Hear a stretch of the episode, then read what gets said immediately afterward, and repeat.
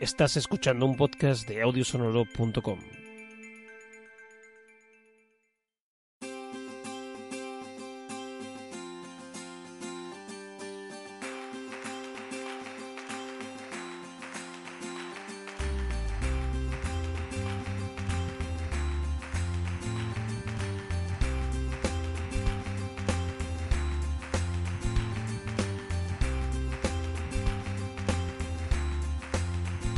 Saludos y bienvenidos a un nuevo capítulo de Pienso Luego, ya tú sabes. Muy bien, tu podcast de filosofía. Con un poquito de humor. Con un poquito, una mijita nada más. Una mijita. Un toquecito, un toquecito. qué bien, qué bien. Un poquito de perejil. Llevamos ya cuánto tiempo sin grabar, Eduardo. Eh, unos cuantos años, ¿no? no, no hemos llegado tanto. No fue como cuando tuviste a, a Juanito. sí, sí, vamos a echar la culpa a los niños. Ah. ¿Qué pasó tan? Sí, sí, pasó tan. Bueno, pues yo qué sé, lo estamos grabando el día que cambia la hora, pero igual es el nuestro extra de Navidad, quién sabe. no creo, no creo. yo espero que en una semana como máximo esté, esté editado este Bueno, por si acaso, feliz 2020. Sí, sí. 2020, 2020. 2021. feliz 2021. No, hombre. Eh, no vamos a dejar. Eh, bueno, pues estamos aquí de nuevo, de vuelta, eh, después de... Yo creo que sí, han sido cinco mesecitos, seis. Sí, unas dos semanas, más o menos, cinco meses, ¿no? Bueno, pues cinco meses. Cinco o seis, sí.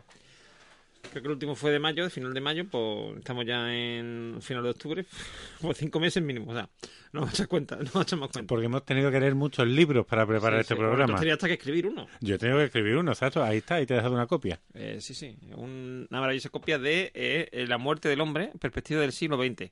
El humanismo tras la modernidad de Juan Antonio Campo González, que es la única alusión que se hace el autor de todo el libro, porque después Mm, no sale lo típico esto de la bio, nada, no, tú eres muy humilde. Nada, nada, soy, soy tan humilde que dije, mira, no quiero ponerme, no quiero que aparezca mi foto. ni tú, nada. Ni nada mío, nada mío. Que me la he dedicado, ¿eh? me ha hecho una educatoria muy bonita, que yo guardaré siempre en mi corazón. De hecho, fíjate, he, puesto, he hecho un título tan largo para que en el futuro los que me estudien, porque me estudiarán, crean que he escrito tres libros en vez de uno. no, pero es que eso es muy típico en los, libros de filosofía y de ensayo en general. Mm. Es muy típico, ¿eh? Eso del, digamos, el título. El, el Hombre, tienes que retorcer mucho para que nadie lo lea. Porque cuando lo abran, van a ver que los mejores 300 chistes del EPE que he hecho un copy-paste y he puesto eso. Pero claro, si pones un título muy largo, nadie se acerca al libro. Oye, podríamos hacer un día un libro analizando los 300 mm, chistes del EP. Quiero decir, desde el punto de vista filosófico. todos. Desde el punto de vista filosófico. bueno, pues eso, pues eh, aquí estamos de vuelta. Venimos hoy, como siempre, con tres secciones, como siempre. Y eh, la primera, vamos a hablar de algo muy sencillo, que es la diferencia entre ser neutral y ser eh, estar abierto al diálogo. ¿Vale? Que ahora explicaré por qué, por qué lo traigo a colación. Y después, en nuestra sección central, la de Filosofía y Palomitas, traemos hoy no una película. Eso, eso, es gran emoción. Todo el mundo lo ha ido pidiendo. Sí, sí. bueno, alguien lo dijo una vez. Sí. Alguien lo dijo una vez. Caramba. bueno, pues eh, traemos... primero pensaba, digo, bueno, será una canción de Rosana, esta que cantaba descalza.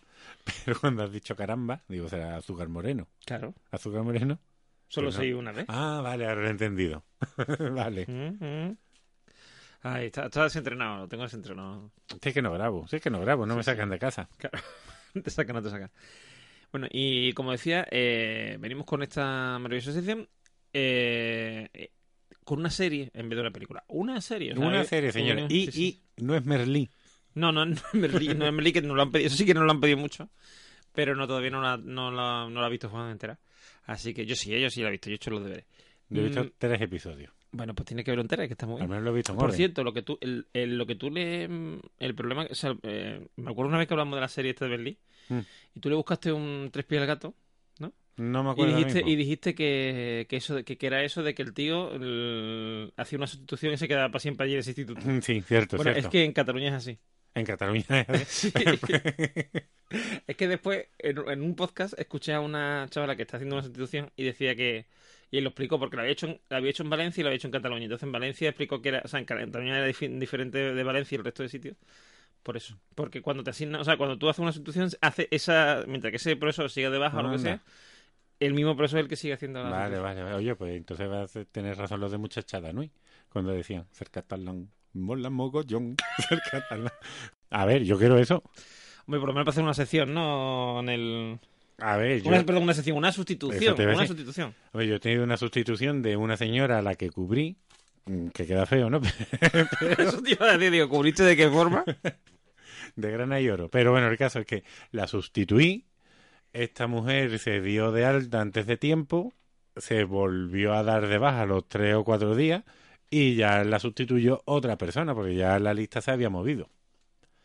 Ay, los andaluces, desde luego, sí, es que vamos, vamos, vamos. ¿Para qué voy a decir nada? Yo voy a cambiar acento. Pues tú tienes mucho acento, o sea que... el Sí, ¿verdad? Se me nota, se me nota un montón. que ya me lo decían en Estados Unidos, ¿eh? que tenía un montón de acento Sí. sevillano. No, no, que me van a decir así, así. Sí, bueno, igual. Hombre, yo te digo una cosa, yo a, a mí, o sea, yo cuando era chico, por ejemplo, la gente aquí en Sevilla me decía que si yo era de fuera, no sé qué, porque tenía poco acento. Que ya, yo creo que también después lo he desarrollado con los años, ¿no? Pero tampoco tengo un acento tan marcado. Por lo menos no tan marcado como para salir fuera y que la gente me diga, tú eres de Sevilla, ¿no? Que yo no... Cuéntame un chiste. No, no, pero era muy típico de Sevilla. Y que te decían, ¿tú dónde eres? De Sevilla. Y olé. O sea, y eso me da un coraje, tío. Bueno.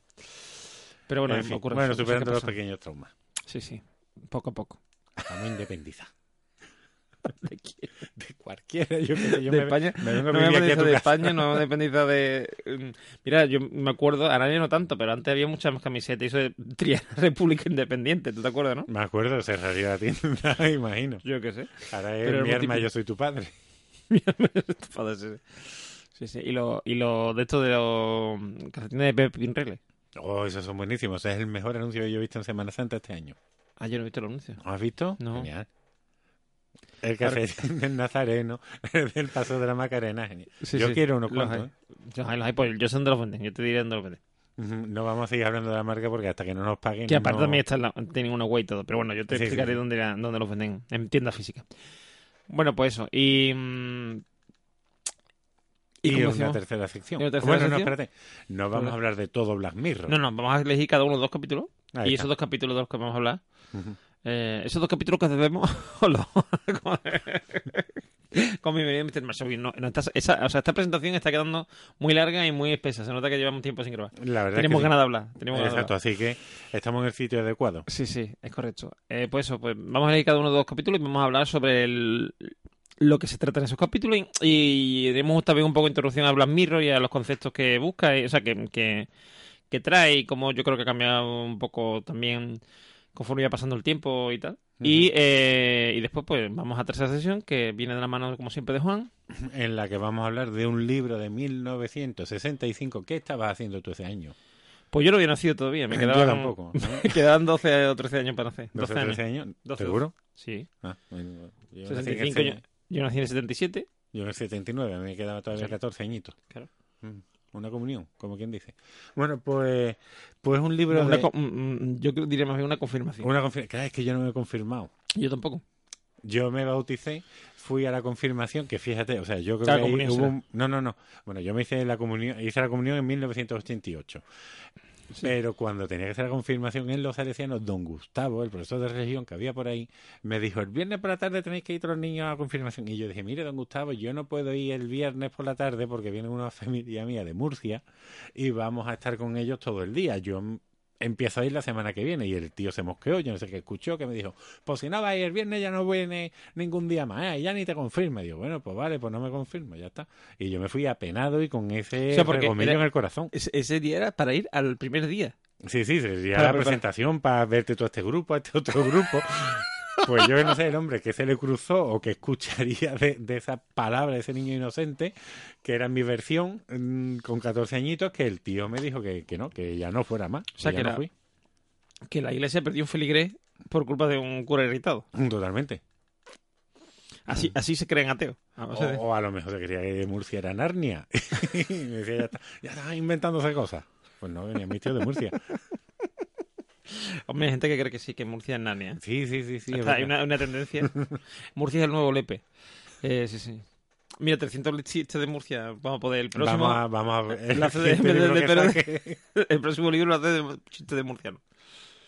Bueno, pues eso, vamos a. Bueno, Bueno, que, no como ha dicho has nada, dicho, claro, eso no decir, digo, que no has dicho el nombre del libro y nada. Pues es un libro de Paul Ricoeur, Jean Paul Ricoeur, eh, que era un hermeneuta de la escuela de, de Gadamer y Husserl, cuyo libro es Freud, una interpretación de la cultura. Y en ese libro nos va a hablar de la filosofía de la sospecha, que es algo de lo que intenté hablar en programas anteriores y no hablé. Así que hoy es el día que vamos un a... hermeneuta que es uno que, que está cerrado y no entra el aire, ¿no? ¡Cuñado! Nu- Nunca he estado yo hermenéutico, ¿eh? Yo No, siempre suelto un montón de aire. Pues explica después lo que es también hermeneuta y lo explicamos. Pues ¿no? Sí, Bueno, más que nada porque decir un hermeneuta que no sé qué eh, queda un poco raro. bueno, un poco de interpretar. Pero bueno, ahora, ahora hablamos, ahora Vale, hablamos de ahora eso. hablamos de hermenéutica y esas cosas. Y, y bueno, pues eh, como siempre vamos a, a la primera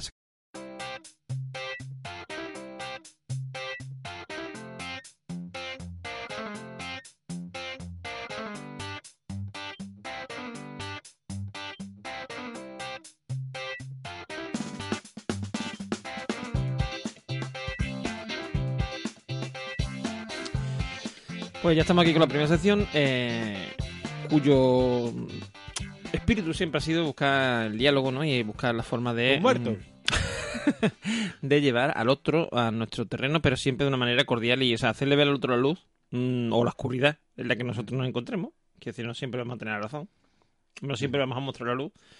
Entonces, eh, a raíz del tema este de, de la revuelta de Cataluña y tal, ¿Y cómo está la cosa, eh? pues, bueno, La cosa no- está queda bocado.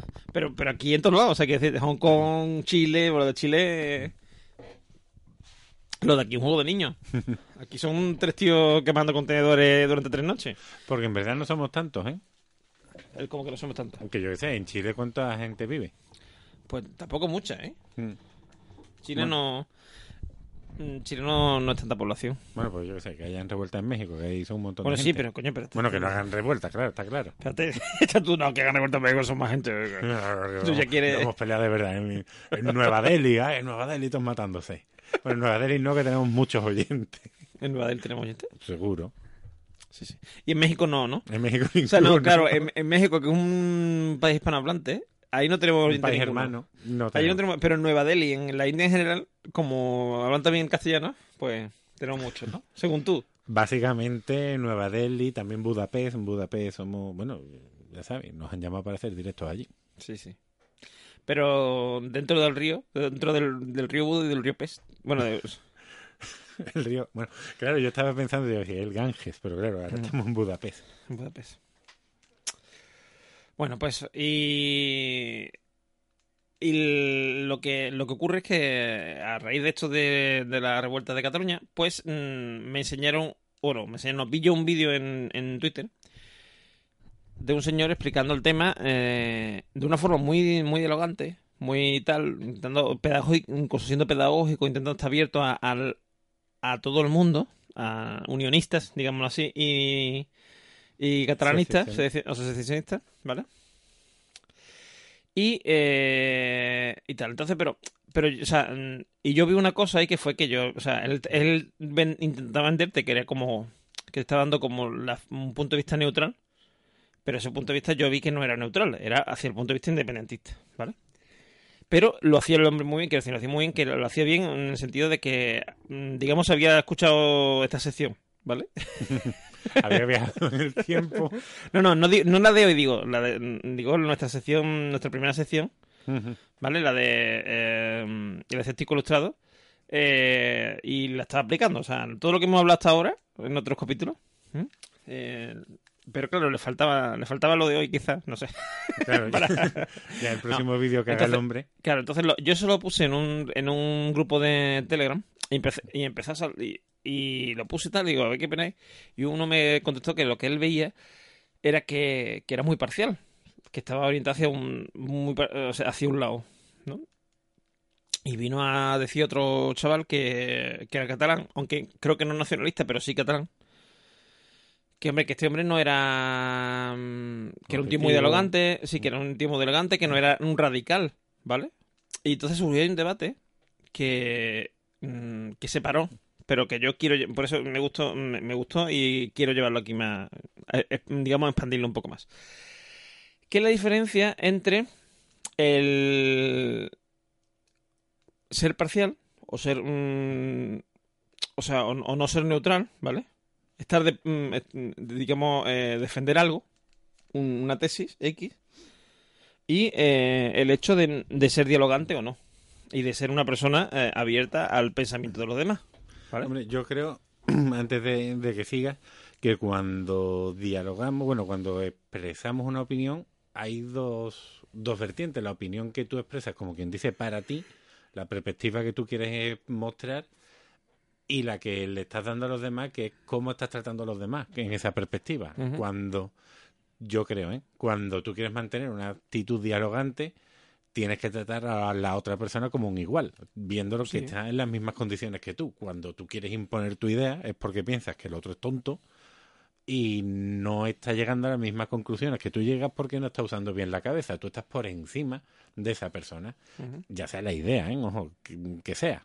Como si estamos en Cataluña, bueno, pues si yo le quiero explicar a un independentista que no se tienen que ir o que la independencia no tiene sentido, si yo no soy capaz de esgrimir buenos argumen- argumentos, perdón, y simplemente estoy soltando mi, mi diatriba, mi rollo, yo estaré viendo a la otra persona pues como un niño, como cuando los colonialistas británicos, bueno, británicos, portugueses, holandeses, españoles, en fin, llegaban a- Europeos. en general. Antes.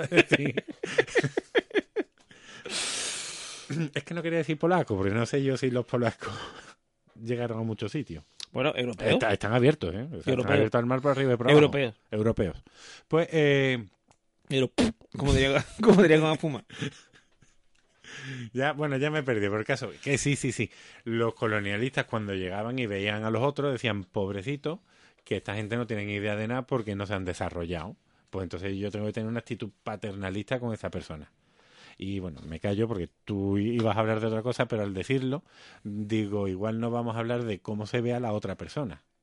Sí, en parte sí, porque creo que esa es la clave, en gran parte la clave de la diferencia entre ser parcial y, y ser, o sea, ser parcial está abierto al diálogo y eh, ser un integrista o ser un, o más que integrista, mm, un radical, bueno, radical es que tampoco, la palabra radical así no me gusta usarla, pero radical que va a la raíz de los problemas, pero bueno.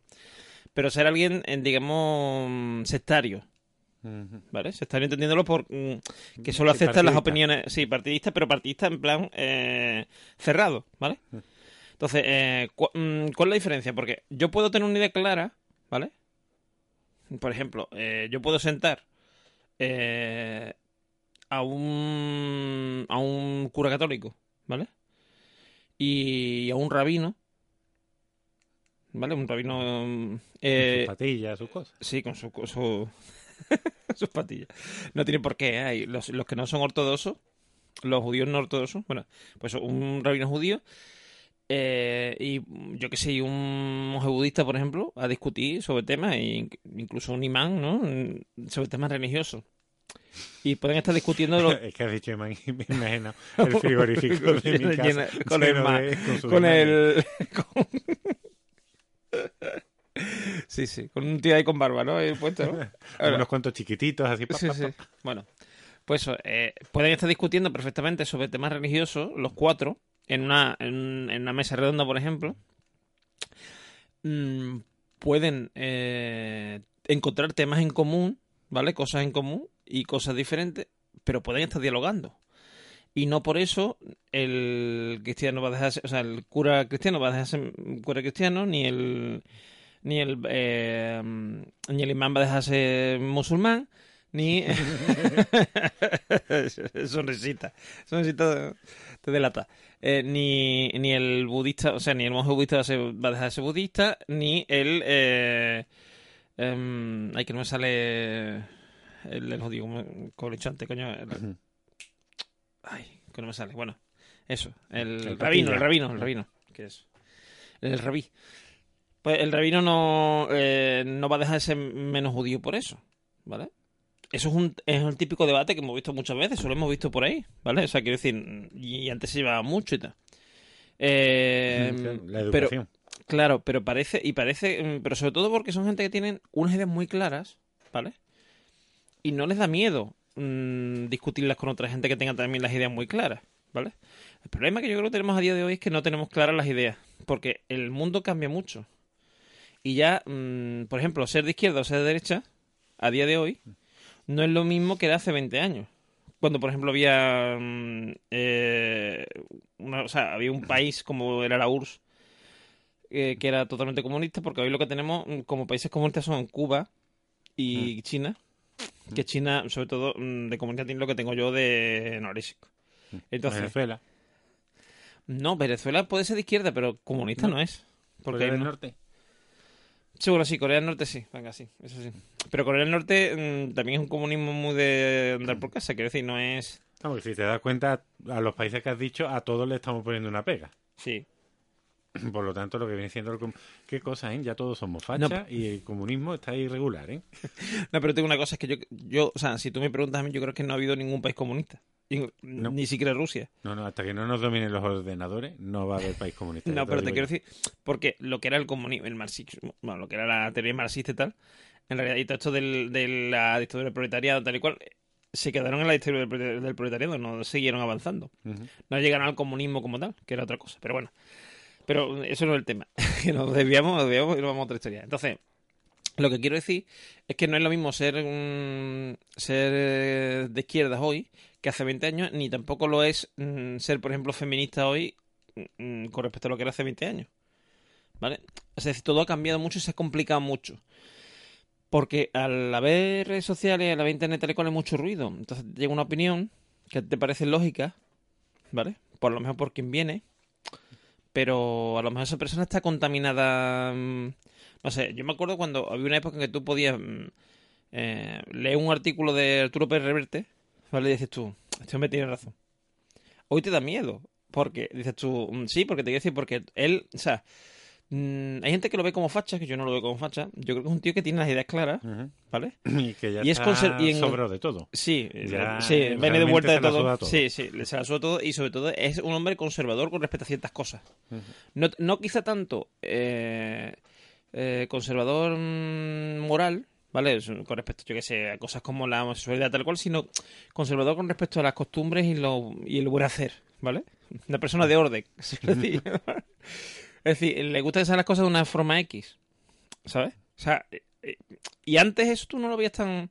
Porque no estamos tan acostumbrados a que la gente criticara a Pérez Reverte o criticara al otro. Tú veías... Antes, era- antes era más fácil eh, encontrar tu real tu verdadera opinión porque estábamos menos eh, estábamos menos mm, eh, cómo se dice esto Polarizado. polarizados correcto es la palabra que muchas gracias Ahí eh, está, regalo palabras. está mucho menos polarizado Zapato. a día de hoy a día de hoy mm, o estás en un lado o estás en el otro o si no el que está en o sea el que mm, nadie o sea el que está en- por ejemplo si hablamos de izquierda y derecha si tú te sitúas en el centro el de izquierda te va a ver como de derecha el de derecha como de izquierda ¿sabes? Y, y, y no vas a estar en ningún sitio ¿sabes? Sí, Entonces, sí, ¿te quedas eso, así? eso lo resume. Yo no sé si lo habré dicho aquí alguna vez. En mi clase lo he dicho algunas veces. El chiste este de padre de familia tan cruel, en el que es un episodio en el que se habla de las raíces de Peter Griffin. Que toda, que Peter Griffin es negro. Y se lía con Lois. O Lois, sí, sí, se llama Lois. Exacto. Se llama Lois y, y tienen a, a Stewie. Stewie, pues sale mulato y dice: Oye, qué guay. Como no soy ni blanco ni negro, me van a querer los blancos y me van a querer los negros. Y se veía súper feliz diciendo: Me va a querer todo el mundo porque tengo cosas de los dos. Cuando realmente, como somos tan asquerosos y tan malos, queremos ver lo que no tenemos en común nunca. Y lo odia a todo el mundo. sí Un chiste muy cruel, ¿eh? Lo he dicho. no no pero no es, cru- o sea no es cruel es realista o sea, es Sí, sí, decir, sí. es- por eso es un por eso es gracioso claro por eso es gracioso Eh, hombre yo eh, yo creo que se, mm, que eso siempre se ve claramente Eh, evidentemente o sea yo creo que este cambio es a bien quiero decir porque si a día de hoy es todo tan difícil es porque estamos en un momento de cambio y estamos mm, espero evolucionando hacia algo positivo espero que todo depende como quiero decir esto estamos en un momento que todo mm, la balanza se puede eh, desequilibrar hacia el lado que no debe y nos podemos ir toda la mierda, ¿vale? Pero, pero yo espero que el cambio se hacia bien, ¿vale? Poco a poco salgamos adelante. ¿Y, y, y por, qué digo esto? por qué digo esto? Porque creo que eh, ese debate que salió ahí en el grupo mm, viene de esto, de, de decir, era un, el señor este, el periodista, era un periodista, el del director del diario Ara, creo que se llama, ¿De qué? del diario Ara, que es Ah, ahora. Que, ah, vale, que habías dicho el diario Gara, digo, No, pues si es Gara, el Gara no. no es muy No, no, no. El diario Ara, Ara, de Vale, ahora. vale. ¿Vale? de arar, coño, del campo. Sí, de Ara en el campo. de Ara y Sedal. Directo de Ara y Sedal. No, pero este hombre... eh, me he acordado de un chiste ¿Cuál? A ver, venga, suéltalo. De los dos niños, oye, ¿tu padre qué se dedica? Y dice, pues mi padre es joyero. Ah, hace joya. No, no, hace joyo, hace joyo. Perdón, sigamos. Sí, los mejores un- 300 chistes. co- corremos un estúpido velo. Me quedan 299 y el programa es Pero este de largo. le... Bueno, será un lepero, ¿no? Eran el niño era un lepero. Dos ¿no? niños leperos que... Bueno, total. ¿Qué estás diciendo? Entonces, eh, la clave aquí está en que tú puedes ser, tú puedes tener un discurso, que eso es lo raro hoy, ¿no? Lo que su- resulta raro, que alguien tenga un discurso abierto, abierto a la opinión del otro, a que el otro le pueda debatir y decir, mira, es que había, o sea, y, y un discurso sereno, en el sentido de que, por ejemplo, eh, mira, si le habláramos al resto de la gente, ¿no? Y habláramos en los medios de comunicación y tal, como se le habla ahora a los niños, ¿vale? Sí, porque antes, antes, tu padre, tú le decías, "Mm, papá, eh, no sé, me quiero comer una lata de pintura, me la quiero beber. Y tu padre decía, no, niño. ¿Por qué, papá? ¿Por qué? Porque no me da la gana. Porque si tú no, ¿Por qué madre no? me deja que me la coma yo, no trabajo ¿Por qué no? ¿Por qué no?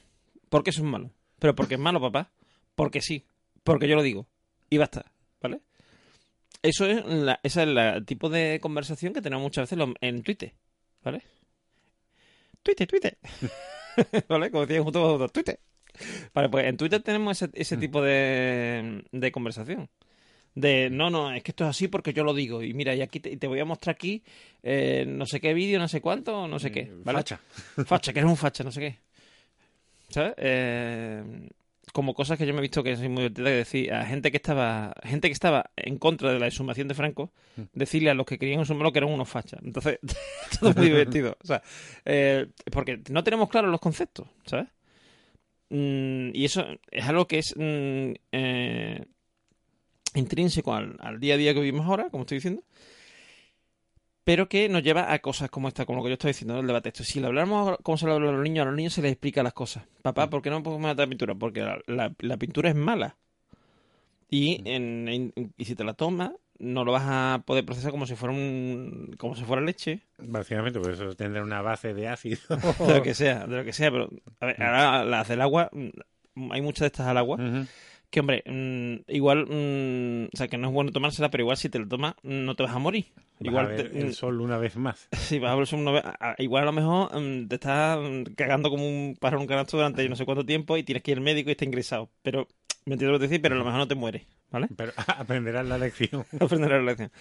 Pero lo que yo me refiero, ahora se le dice a los niños, no, no tienes que hacer esto porque esto es malo, porque no sé qué. ¿Me entiendes? Se le intenta razonar. Si habláramos así con los demás, igual que estábamos intentando hablar con los niños, que eso, que por ejemplo es algo que veo positivo, porque los niños cuando se hagan mayores tenderán Igual que antes, ahora tendemos a hacer lo que decían nuestros padres, de decir, no, esto así porque yo lo digo, porque no sé qué, porque no sé cuánto, ¿vale? Tendrán a intentar razonar las cosas con el otro. Igual este es el camino. Pero si habláramos, si le habláramos al resto de la gente como lo hablamos a los niños, nos daríamos cuenta que muchas veces hay cosas que nos unen. ¿Vale? Es decir, yo tengo un, yo tengo un primo, que el tío es de, de la mano Narto. ¿De quién? De la mano Narto, de lo del cara al sol y esas cosas. Ah, ojo, Vale. tarda, digo. Yo es que te viste hacer El brazo. y pensaba jugador de baloncesto. Sí, no, que, o que para los taxis, ¿no? Que llaman los taxis por las calles. Vale, vale, ya, ya podéis entender, entender qué estaba haciendo Eduardo. Vale. Estaba levantando el brazo, ¿no? En plan... Pero yo creo que estaba haciendo como un tapón de baloncesto, una cosa así. no, y, él, y él en el fondo lo ha sido siempre. Lo que pasa es que antes no lo... ¿Le da vergüenza? No, no les ponía porque una cosa que para él era una cosa interna y. Ahora es como una cosa de orgullo, entre comillas. O sea, orgullo me refiero como que él ve amenazado su ideología, ¿vale? Porque todo el mundo ataca. Que si el facho. Es que claro, cuando tú llamas facha a cualquiera, ¿vale? El que realmente lo es, mm, o el que no lo es, quiero decir, mm, a ver, a mí, mm, si yo leo Twitter y tal, y me pongo a leerlo, eh, a mí me han, o sea, a no a mí directamente, pero sí, digamos, a gente que piensa como yo, que yo soy de izquierda, tal igual, lo han llamado facha. Entonces yo digo, entonces que yo soy también un facha, porque no estoy de acuerdo, por ejemplo, con la independencia de Cataluña, por poner un ejemplo, ¿no? Típico, ¿no? de ahora. No estoy de acuerdo, entonces ya, los que no están de acuerdo, los que son españolistas, no sé qué, unonistas, como que llaman, ya son fachas. Independientemente de, de las ideas políticas, de estas ideas políticas que tengan, pero ya por ser, por tener, defender eso, ya eres fachas, pues no. Mire usted, hay, mm, hay mucho claroscuro, ¿no? Entonces, yo puedo ser mm, parcial, ¿vale? Yo puedo tener una idea parcial sobre algo, o sea, mm, yo tengo mi propia idea sobre algo, ¿vale? Por ejemplo, por ejemplo, el, el ejemplo que te he puesto a ti cuando te estaba explicando antes de grabar. Eh, yo puedo ser cura, por ejemplo, ¿vale? Y yo considerar que la homosexualidad ¿m? moralmente no está muy bien, ¿vale? Que moralmente, o sea, porque por el tema, porque la Biblia, no sé cuánto, no sé qué, que aquello no está bien. Pero mm, no por ello, ¿vale? Tengo que por qué ni, ni pensar yo que hay que perseguir a los a los homosexuales por la calle, bueno, o, o prohibírselo. O mm, tampoco, si lo pensa, o sea, si mm, tampoco tengo que, incluso aunque lo pensara, tampoco tengo por qué eh, hacer que los demás persigan a, a los homosexuales. ¿Me entiendes lo que te decir? O sea, el que yo tenga esa idea no quiere decir que yo tenga que ir a muerte con, con ella. ¿Vale?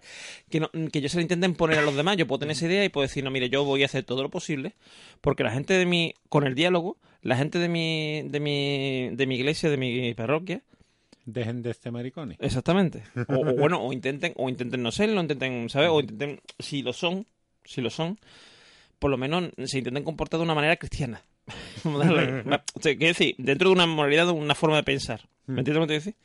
Pero tú en el fondo aceptas al otro en el sentido de que yo, yo acepto que hay, hay alguien que somos pero mire usted, no, no me venga vestido de tal o venga tal. Bueno, quizá el homosexual no es el mejor ejemplo para eso, pero por ejemplo, imagínate. Eh, El fútbol, el fútbol siempre es un buen ejemplo. Uno del Sevilla y uno del Betis hablando. sí, Ah, Ahí, hombre, siempre con el fútbol las pasiones se levantan mucho más y es más difícil tener Sí, pero, abierta, pero no, pero por ejemplo, mira, pero, pero- por ejemplo, una, un, pero el, el fútbol es un método perfecto. Yo, por ejemplo, en el trabajo, ¿vale? Yo tengo la ventaja, o tengo el orgullo, igual que tú, de ese sevillista, ¿vale? pero mi trabajo es mucho bético. Y son Están gente... por todos lados. Sí, sí, están por todos lados. Pero hay mucho siempre, bético. o sea, Siempre que ve una masa de más de 5.000 personas, hay uno con la camiseta del Betis. Ahora es lo de aunque sea- Barcelona. aunque Mira sea- bien y ves a uno con la aunque sea camiseta en del Estrasburgo, sí, sí, sí, verdad, sí, sí. Tendrá un lazo amarillo colgado, pero va con su camiseta Sí, del. Betis, tío. Siempre Sí, hay- como la señora esa que decía, dice yo, sí, sí, yo soy independentista. Y si usted dónde dice, de Albacete, ¿no? la vi, lo vi, lo vi. Igual.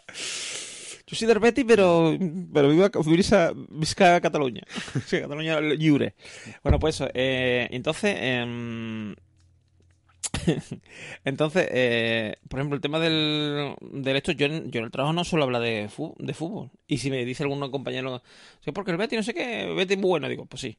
Y yo y no entro, quiero decir, porque, a ver, a mí tampoco me entusiasma el fútbol, pero te quiero decir, pero yo tengo mis razones para pensar que el Sevilla es mejor que el Betis, pero mm, no se lo tengo por qué imponer a los demás. Ahí está, no lo tengo decir. Mira, mira cuántos partidos ha ganado el Sevilla, cuántos partidos ha ganado el Betis. Claro, ¿Cuántos- no, no qué. pues este es mejor. A Pues ver, no. que yo, yo he hecho mi elección, yo he elegido ser del Sevilla, bueno, per- per- perfecto, ¿vale? Yo, mm, el- o sea, si tanto hablamos de la diversidad, la diversidad, hay que ser diverso, hay que ser diverso, pero ahora yo le intento imponer al otro que sea diverso como yo, pues no. El, quiero decir, lo que hay que ser es, mm, no me gusta esta palabra, pero hay que ser tolerante, o sea, tolerante. eh, mm, Sí, porque tolerante es tolerar como decir, bueno, venga, tienen que existir Sí. porque existen todos los bichos porque Dios de quiere. Dios. Todas las Claro. criaturas de Dios, pues este es uno más. Todos tienen derecho a sitio aunque sean un hijo de puta. Todos tienen derecho a sitio. No. El, mm, por eso no me gusta esa palabra, pero sí, ah, digamos, transigir. Hay que ser transigente, ¿vale? Hay que, hay que respetar, ser respetuoso. Esa es la palabra buena. Respetuoso con lo del otro. Y con las ideas del otro.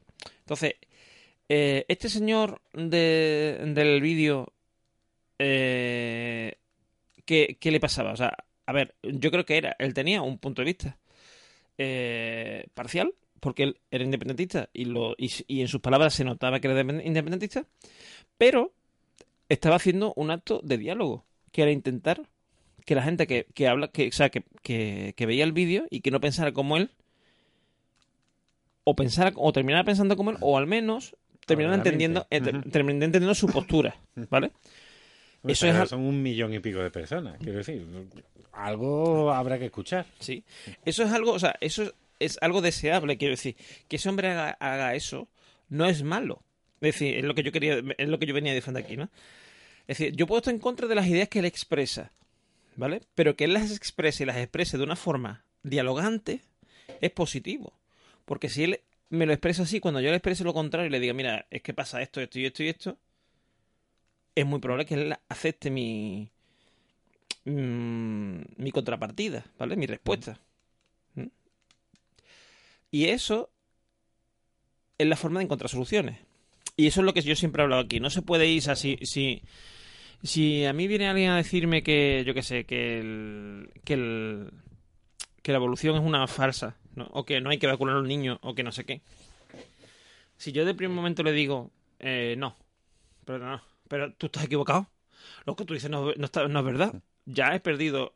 O sea, ya la batalla está perdida. A lo mejor no la ha ganado nadie. A lo mejor empate, ¿vale? Hombre, Pero- Descartes, que era un tío muy, muy listo, de Cag, De Cag, de Cag. de Cag, decía que cuando dos sabios discutían y no llegaban a, a un acuerdo, los dos estaban equivocados. Uno por tener una idea mm, equivocada, una idea incorrecta, y el otro, pese a tenerla correcta, por no saber transmitírsela al otro, por no saber sí. hacerle ver al otro que estaba equivocado. Por lo tanto, los dos estaban equivocados. Así que, Pero muchas veces, pero es que hay que darse cuenta que tampoco hace falta cuando uno dialoga, no hace falta, porque ese es, la- ese es el problema que tenemos a día de hoy, que entendemos que un que cuando alguien está hablando contigo, o sea, si yo hablo contigo con respecto a un tema, cuando termine esa conversación, si tú no piensas igual que yo, la conversación no ha servido para nada y la conversación mm, eh, ha sido infructífera, no sé qué, ¿vale? y el otro es un facha. claro, y entonces el otro es un facha o es un rojo de mierda o es un no sé qué. No, no, siempre es un facha, da igual, Sí, da igual, sí. es un facha. Sí. Ya facha es palabra que designa a persona que piensa distinto, a que tú. Sí, es correcto. Y bueno, y lo de rojo de mierda también quiero decir. Bueno, claro, también, también, claro, sí, sí, apli- aplicable al máximo. Sí, sí. Eh, entonces, eh, ¿qué ocurre aquí? Que, que eso no es así. Quiero decir, yo puedo eh, tener una conversación contigo sobre algo en lo que no pensamos igual. Por ejemplo, otro ejemplo que te he puesto antes, la educación de, lo- de un, de un hijo. ¿Vale? El ejemplo que te he puesto antes, como tu señora es informática, ¿vale? A lo mejor cuando el niño tenga un año o dos más, empezáis a pensar en temas de tablet, no sé qué, el niño con la tablet, no sé qué. Y tú dices, no, no, yo no quiero un niño con la tablet, porque eso... El niño mm, con su abaco, con su abaco.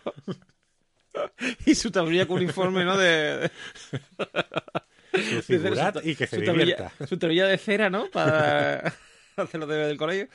Y tal, y ya está. Y, y no quiero, no hay más tecnología porque eso es una cosa que, que hace que los niños no sean creativos y que no sé qué, y mil cosas que se pueden sacar. Vale. Perfecto. Y tu mujer te dice, no, pero yo creo que sí, porque el niño es mejor que se integre, porque vivimos en un mundo tecnológico, no sé qué. Entonces, esa conversación que tú puedes tener con tu señora, ¿vale? La idea no es que tú dejes de pensar que la tecnología es mala o que tu mujer deje de pensar que la tecnología es buena. Es llegar a un punto in- intermedio en el que a lo mejor digas tú, pues mira, vale, no creo que sea bueno que el niño tenga la tablet, pero yo creo que si mm, lo tiene los viernes por la tarde, no va a Mm. pasar nada. Y así mm, se mete en el mundo de la tecnología, que como tú dices es importante porque la tecnología está en todo el sitio y tal. Entonces, esa conversación ha llegado a un punto que es mm, conseguir un acuerdo. ¿Vale? Porque la- el diálogo no se hace para convencer al otro. El diálogo se hace para llegar, para mm, intentar comprenderlo, intentar llegar a un acuerdo y poder hacer las cosas juntos. ¿Vale? Y eso creo que es lo importante, creo que es lo que tenemos que entender aquí. Por eso quería yo traer esa diferencia entre el, digamos, el, mm, el ambientado, el que, el que cree que tiene la razón siempre, y el, eh, o sea, el- y el parcial. O sea, yo puedo ser parcial, yo puedo tener una idea parcial, o sea, yo puedo tener una visión parcial de las cosas porque yo he tomado mi elección, yo creo pero eso sí. no quiere decir que yo no te pueda respetar a ti y yo no puedo respetar tus opiniones. Creo que se, acabo de tener una lesión aquí en el partido. Sí, porque que mi reloj está un poco roto por aquí y me ha arañado. Se ha arañado el... Me ha arañado yo con todo el costado tuyo. Sí. Eh, iba a decir algo tan eh, muy interesante. Ah, bueno, sí, que, que Como todo lo que tú siempre, dices, como eh, todo lo que yo digo, efectivamente, que siempre somos mm, partidistas. Quiero decir, la objetividad no existe. La única diferencia es asumirlo y entender que pueden haber otras personas que no piensen como nosotros. Pero siempre está claro que nuestro diálogo va a estar mediatizado por nuestras ideas. No podemos ser objetivos, lo siento. Para eso necesitamos los ordenadores que ya nos controlarán, nos dominarán y harán con nosotros lo que ellos quieran, pero siempre será bueno. Pues sí, estoy contigo. Yo creo que más o menos el tema queda claro, ¿no? Vamos Yo a pasar a la siguiente sí. sesión. Vale. Que, que llenará, como hemos dicho, Black Mirror y ahí vamos a, a entrar en debate.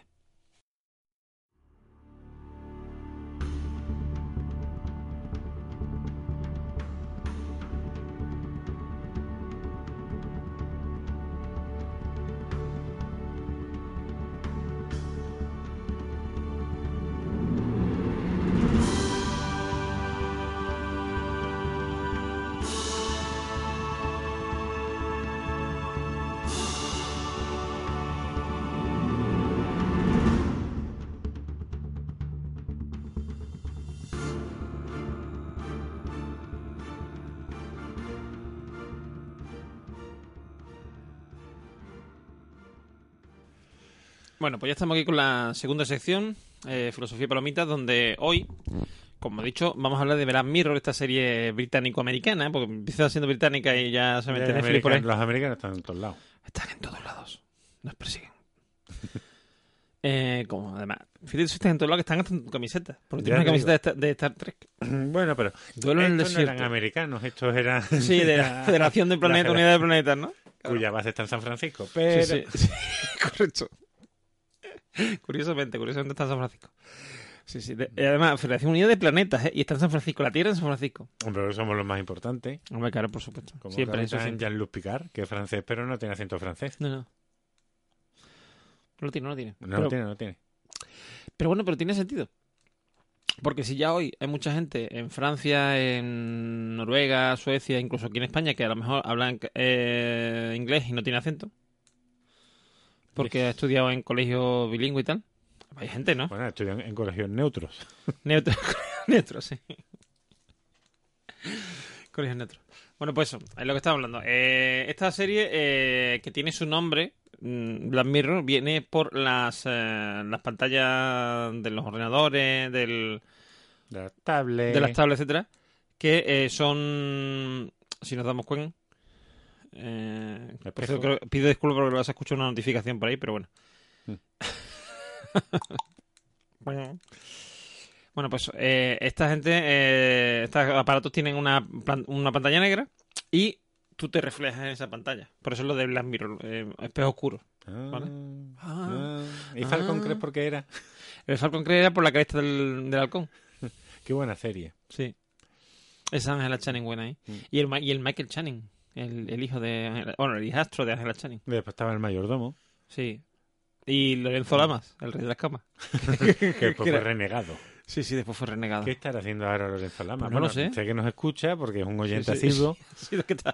Lorenzo, tú que nos escuchas, dinos qué estás haciendo ahora. Ahí está, escríbenos, por What favor. ayuden, Y what dinos qué hace.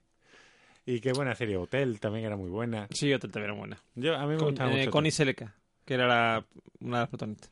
Después hay una serie. Trono azul, trono azul. que- bueno, no sé, era con Milenario que con- se quitaba el casco sabías que el que lo veía iba a morir. Pero había una serie que solo yo recordaba hasta que en un campamento Krypton, otro podcast, hablaron de ella. Y dije, no era un sueño mío, era Los Hombres de la Lotería. Ah, sí, claro. Y- y- y buenísima. Que era un... Era un... Yo ya lo sé porque me leí, ya sé qué papel interpretaba cada uno. No, pero era, era uno era eh, agente de, De de Hacienda. Y el otro es lo que no me acuerdo si era del FBI o era de no sé qué. El otro era de un banco, porque no era Lotería banco. Nacional, era una lotería de un banco y por eso Ah. sabía a quién le había tocado. Iban a buscarlo. Ah. Ah, amigo. Más. Una temporada, yo creía que había sido más Sí, sí, larga, yo creo que había bueno, sido mucho más larga. Una temporada nada más. Pero bueno, como eran las temporadas antes de treinta y tantos capítulos, cuarenta y tantos. Y todo fumando. Hombre, por supuesto. Mira, eh, hace poco, eh, no tiene nada que mucho, bueno, sí tiene que ver con los mismos, pero eh, Better Than Us, una serie que hay en, en Netflix, que es eh, rusa, ¿vale? Entonces tienes que hablar con acento. Con acento así, ¿no? Y entonces Camarada. esta camarada. Y esta mm, y esta serie eh, iba de del futuro, ¿vale? O sea, es decir, estaba ambientada en a lo mejor 20 años en el futuro. Pero ¿sabes lo curioso? Mm. Que me, que me llamó realmente la atención de que la gente fumaba en los sitios. O sea, había gente fumando en un sitio cerrado, tal y cual. A ver si van a descubrir que el tabaco es bueno. Porque no, pero porque son rusos, quiero decir, en Rusia no es al- no está mal visto. Entonces, me, y me llamó mucho atención y me di cuenta de lo que ha cambiado España en general Europa, ¿no? Porque era, eh, ni, y bueno, y Estados Unidos. En Estados Unidos tampoco, ya tampoco es habitual, mm, ya no se puede fumar en un sitio cerrado, entonces no lo ves en la serie, es como lo veías antes. Tú a lo mejor ves una serie antigua no te, no te llama tanta atención, pero una de ahora, ambientada en- incluso en el futuro, Mm. de repente lo ves como, oh, ¿qué está haciendo ese tío fumando ahí en un, en un pasillo de una Claro, empresa? sí. ¿Sabes lo No, que te digo? Yo recuerdo, bueno, que aquí también simplemente he envejecido, ya no lo hago, pero allí en Estados Unidos, claro, no se podía fumar en los bares, pero a las 2 de la mañana, a las 2 menos 5, la camarera o el que estuviera, que además tenían un bate de béisbol, guardado por si había pelea, decía, venga, ya se ha terminado, todo el mundo afuera menos tú, tú y tú y tú. Entonces, los que señalaban podíamos seguir en el bar ya a puerta cerrada, seguíamos bebiendo y pagando, y ahí ya sí sacaban los ceniceros, que yo como por aquella época fumaba, pues yo súper Bueno, y contento, una- yo me sentía elegido. Y una pregunta, y, y eso yo te iba a decir, ¿por qué eras tú y no era otro? ¿Porque eras cliente habitual o por qué? Sí, porque tampoco tenía mucho más que hacer en ese pueblo, entonces yo estaba ahí casi siempre y más o menos, bueno, pues verían que, que, era, que era del pueblo, que no iba a dar problemas. Yo, ¿qué, problema había dar? Si soy todo simpático y jugaba al futbolín. ¿Y tú qué hacías allí? Yo, beber, No, pero digo, o sea, tú estarías allí con un propósito, ¿no? pero en Estados Unidos o en el bar. En Estados Unidos. Ah, vale, porque en el bar era beber y si podía hombre, ligar, sí. pues sí, me y jugar futbolín de tres porteros. Allí yo daba clases de español. Me fui a un high school. Hay un high school. High school. Kenny Valley. Claro, que entonces eras el profe de español, tío. era profe de español allí, claro. Claro, claro, era entonces era el uno, de- uno del valle, el típico, el típico teacher del valle. Entonces, claro, sabían que era yo, pues ya está.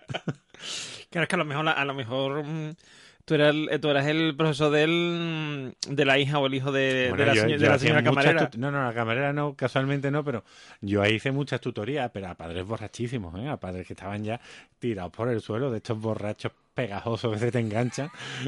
Y te preguntaban por su hija y tú dices, santo Dios, que, que, que-". How, is my daughter? is, going, is, going, is it doing fine? everything's fine. Everything's Everything's fine. fine. All right. All right. Qué bien, pues sí, pues sí, pues ahí estuve un añito dando clases de español, que allí Ujú. fue donde conocí a Álvaro. Este Ahí hombre- fue. Allí fue, nos diseñó las camisetas para la JPOS de Madrid. Sí, sí. Un señor asturiano de los Hayan que vive, vive, desgraciadamente para él, en Andalucía, pero... un asturiano de pro, adoptado por Mairena de la Jarafe. Sí. Se puede ser más bonito. No. Hombre, ya, yo lo adoraría si montara un, un bar... Un bar, um, bueno, un restaurante asturiano, asturiano, Con su cachopo.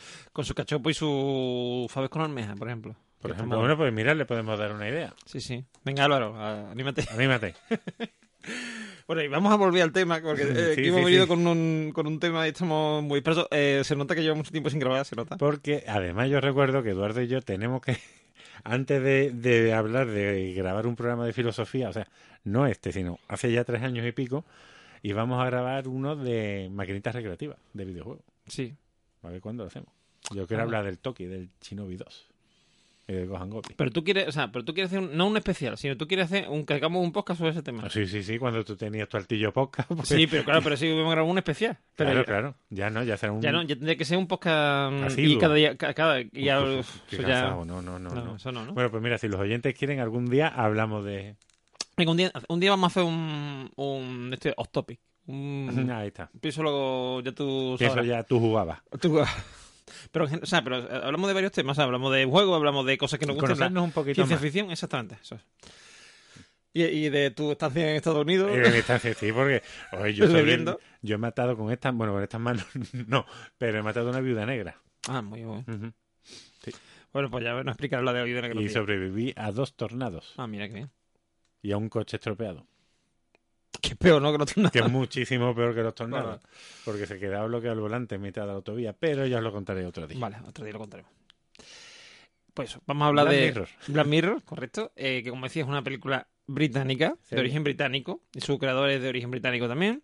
Y eh, eso nos da igual porque esto no es una serie de. O sea, esto no es un, un podcast no. sobre serie y tal. No, aquí venimos a hablar de filosofía. Y venimos a hablar, primero, de lo que hay detrás de Black Mirror, es decir, mm, que nos, mm, es una serie que se llama antológica, es decir, eh, cada temporada es autoconclusiva, no tienen una, no tienen por qué tener relación entre sí los capítulos. Algunos los tienen, pero Sí. yo creo que es para, para que la gente, para el fanservice, que se dice ahora, Sí. para que tú digas, ah, mira esto como el otro episodio, pero Sí. realmente los ves sueltos y como yo que los ves pues, sin, sin preocuparte. Exactamente. Entonces, eh, es una serie de tipo ontológico y eh, lo interesante que tiene es que nos plantea, de hecho, en, la en las primeras temporadas eh, lo hacen, o sea, lo hacen dos o tres capítulos, pero después ya eh, eh, se va un poco más a la ciencia ficción, es que si se va más lejos, pero siempre siempre intentan como un futuro cercano. No es algo no es algo muy muy lejano en el tiempo. Siempre es un, un futuro cercano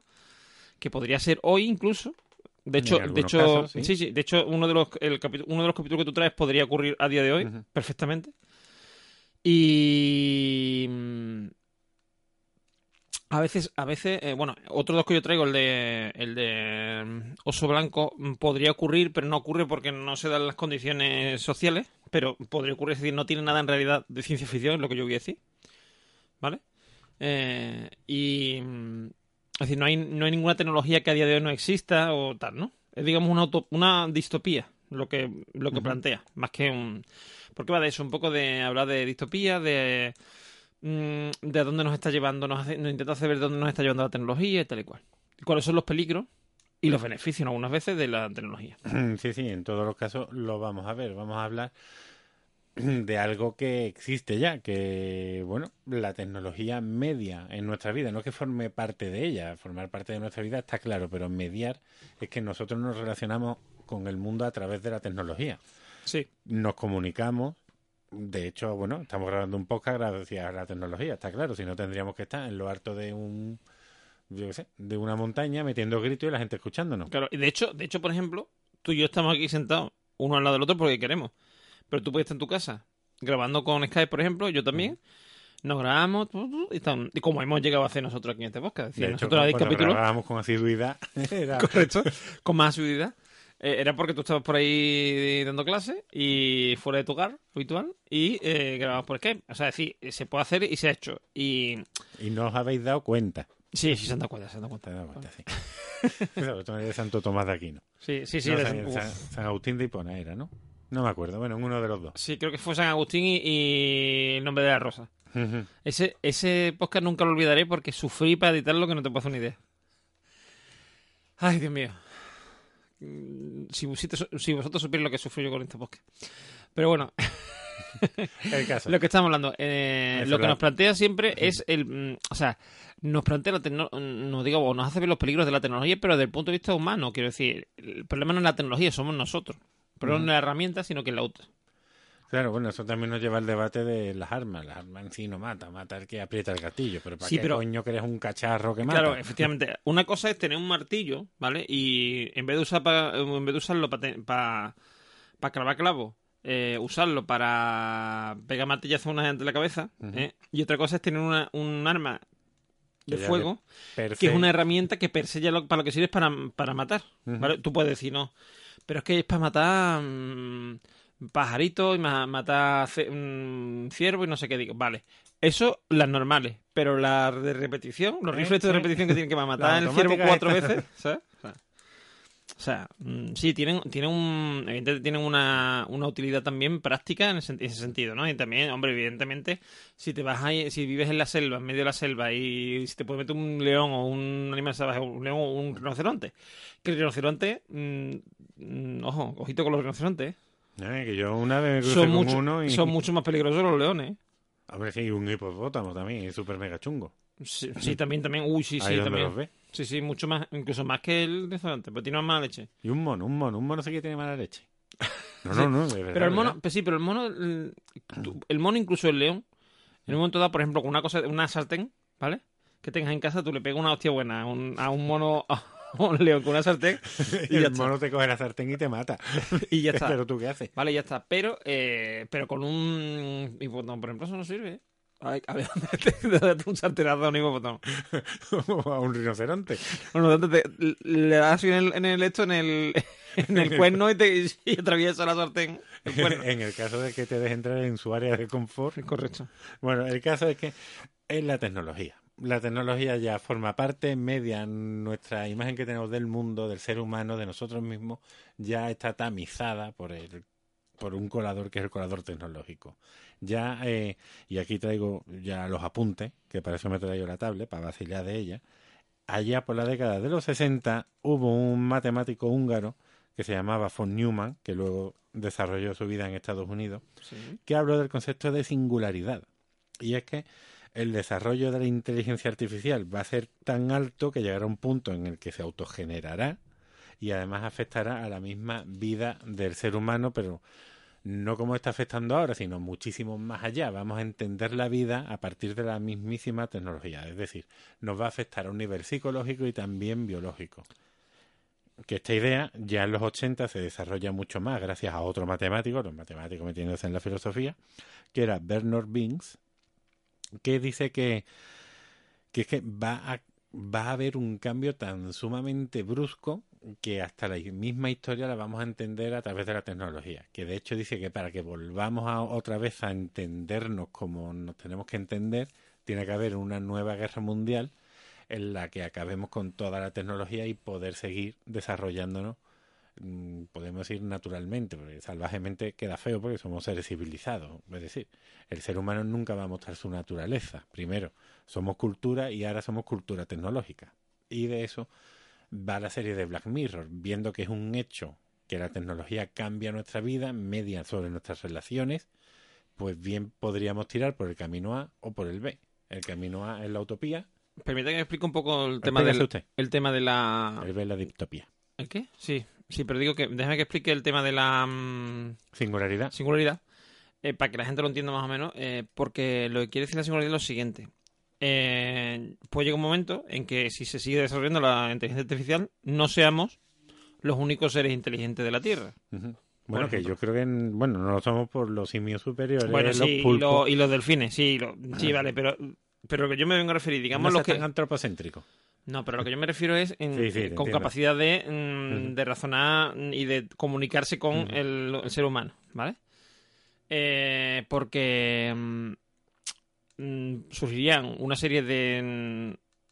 Y digo una serie porque pueden ser desde robots a meros programas de ordenador que están corriendo en un ordenador, ¿sí? No tienen un cuerpo físico. Eh, digamos, seres inteligentes que no somos nosotros y que pueden tener unos intereses distintos a los nuestros. Que Vale. ya lo vimos en la película Her. Por- Exactamente. Y aparte también se puede dar, en el momento en que yo, por ejemplo, puedo coger mi mente, ¿vale? Y meterla en un ordenador, también cambia, o sea, aunque no haya, no haya seres inteligentes, aunque no consigamos crear seres inteligentes, pero sí consigamos, consigamos eh, que nuestra inteligencia se pueda traspasar a una máquina, o se puede subir a la nube, ¿no? Como, ah, no, subo mi MP3 a la nube, pues yo me subo a mí mismo a la nube, ¿vale? Y que de hecho de la sexta, de la sexta temporada de Black Mirror hay uno que. Hay un capítulo que habla de eso. Y porque- uno de, de los que yo voy a hablar también, habla de eso. Sí. El de San Junipero. San. Junípero. Sí, eso. Pero, pero ese es distinto. Lo que yo, son lo que yo digo es. lo- sí. Mm. ¿Es un junípero? Junípero, yo sé. Un níspero. Sí, pero Junípero también suena a fruta. No, pero una un fruta santo, un tropical. santo. San Junípero es un Bueno, santo. sí, Bueno, sí. sí. Pero bueno. Pero yo digo, hay un capítulo de Black Mirror que es el, el, el último de, las, de la sexta temporada, el tercero, que sale Miley Cyrus, ¿vale? Que hace de una cantante, que sacan una especie de Alexa, sacan una especie de Alexa, ¿vale? Pero que es un robotito, con el pelo así morado y eso como ella, como la cantante, y eh, que en realidad, o sea, tú la, tú la ves y tiene como eh, eso, que es una especie de Alexa, ¿no? Tú le dices, "Mm, fulanita, ¿cómo estás hoy? Te dice, estoy bien, ¿cómo estás tú? No sé qué te contesta, ¿vale? Pero en realidad es la personalidad de ella, lo que pasa es que tiene un limitador de personalidad, ¿vale? En el cel- mm, pero en realidad es la personalidad de ella completa. Y en un momento dado le quitan esa, esa limitación y entonces la, el muñequito es, la- es ella, ¿vale? No voy a explicar más porque la gente lo vea como de, de los que vamos a hablar, sí vamos a hablar sin, o sea, Sí, full spoiler, eso, pero de esto mm, tampoco lo quiero estripar, pero, pero digamos que, que pasa eso. Entonces, eh, eso es algo que puede llegar a existir y eso también sería una singularidad, porque ya no te haría falta un cuerpo físico y ya podría estar la gente ahí para siempre. Ujú. Tú imagínate Trump para siempre. No ya Claro. como presidente, pero siempre para ahí, ahí, ahí. El tío dando su opinión. Sí, porque yo pienso que no sé qué, ¿no? Sí, sí, porque además habla así, como, como Aznar. Cuando Como habla- Aznar, ¿no? Cuando estamos trabajando trabajando en en ello. Y el tío, como es Aznar, ¿eh? O sea, habla, Sí, sí. habla en americano fatal, pero catalán. En- sí, y, en- y además tiene unas abdominales que se puede ir más Joder. allá que eso, ¿eh? Sí, sí, sí, darle con un tablón. Parece que Bruce Lee, el hijo puta. El caballero. Sí, sí, sí. sí, sí. O sea, yo es que cuando veo un tablón de madera digo, ¿a quién se lo podría partir? En- Y ahí piensas en Aznar, ¿no? Pienso en Aznar y en Bruce Lee. Ah. Pero, o sea, no partir para hacerle daño, sino para que lo Sí, rompan sí, y tú dices. ¡oh, Dios! Sí, sí, y no, y no se inmuta. Nada, nada. Peinándose el bigote. Bueno, ya no tiene bigote.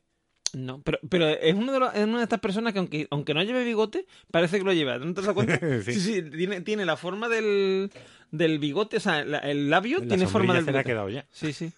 Tiene ahí una cosa, lo, lo estás viendo con bigote, aunque no lo lleves, lo estás viendo con bigote. Es como llevar el reloj en verano y quitártelo para entrar en la piscina. Y lo sigues viendo, pues igual con el bigote. Correcto, correcto. A le pasa tío. igual. Bueno, pues eso es lo que estaba diciendo. Entonces, em, eso es otro tipo de singularidad que se puede dar.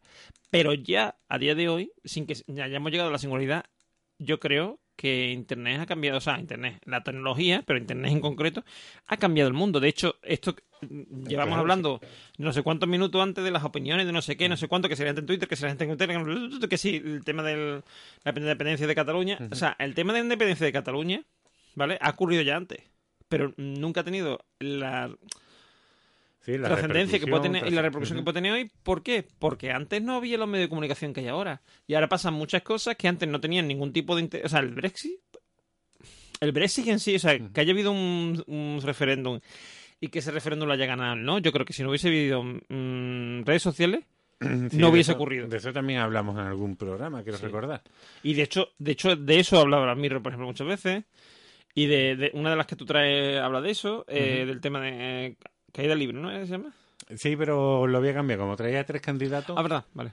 quiero acabar el día bien. Y el de caída libre me dejó el cuerpo tan cortado.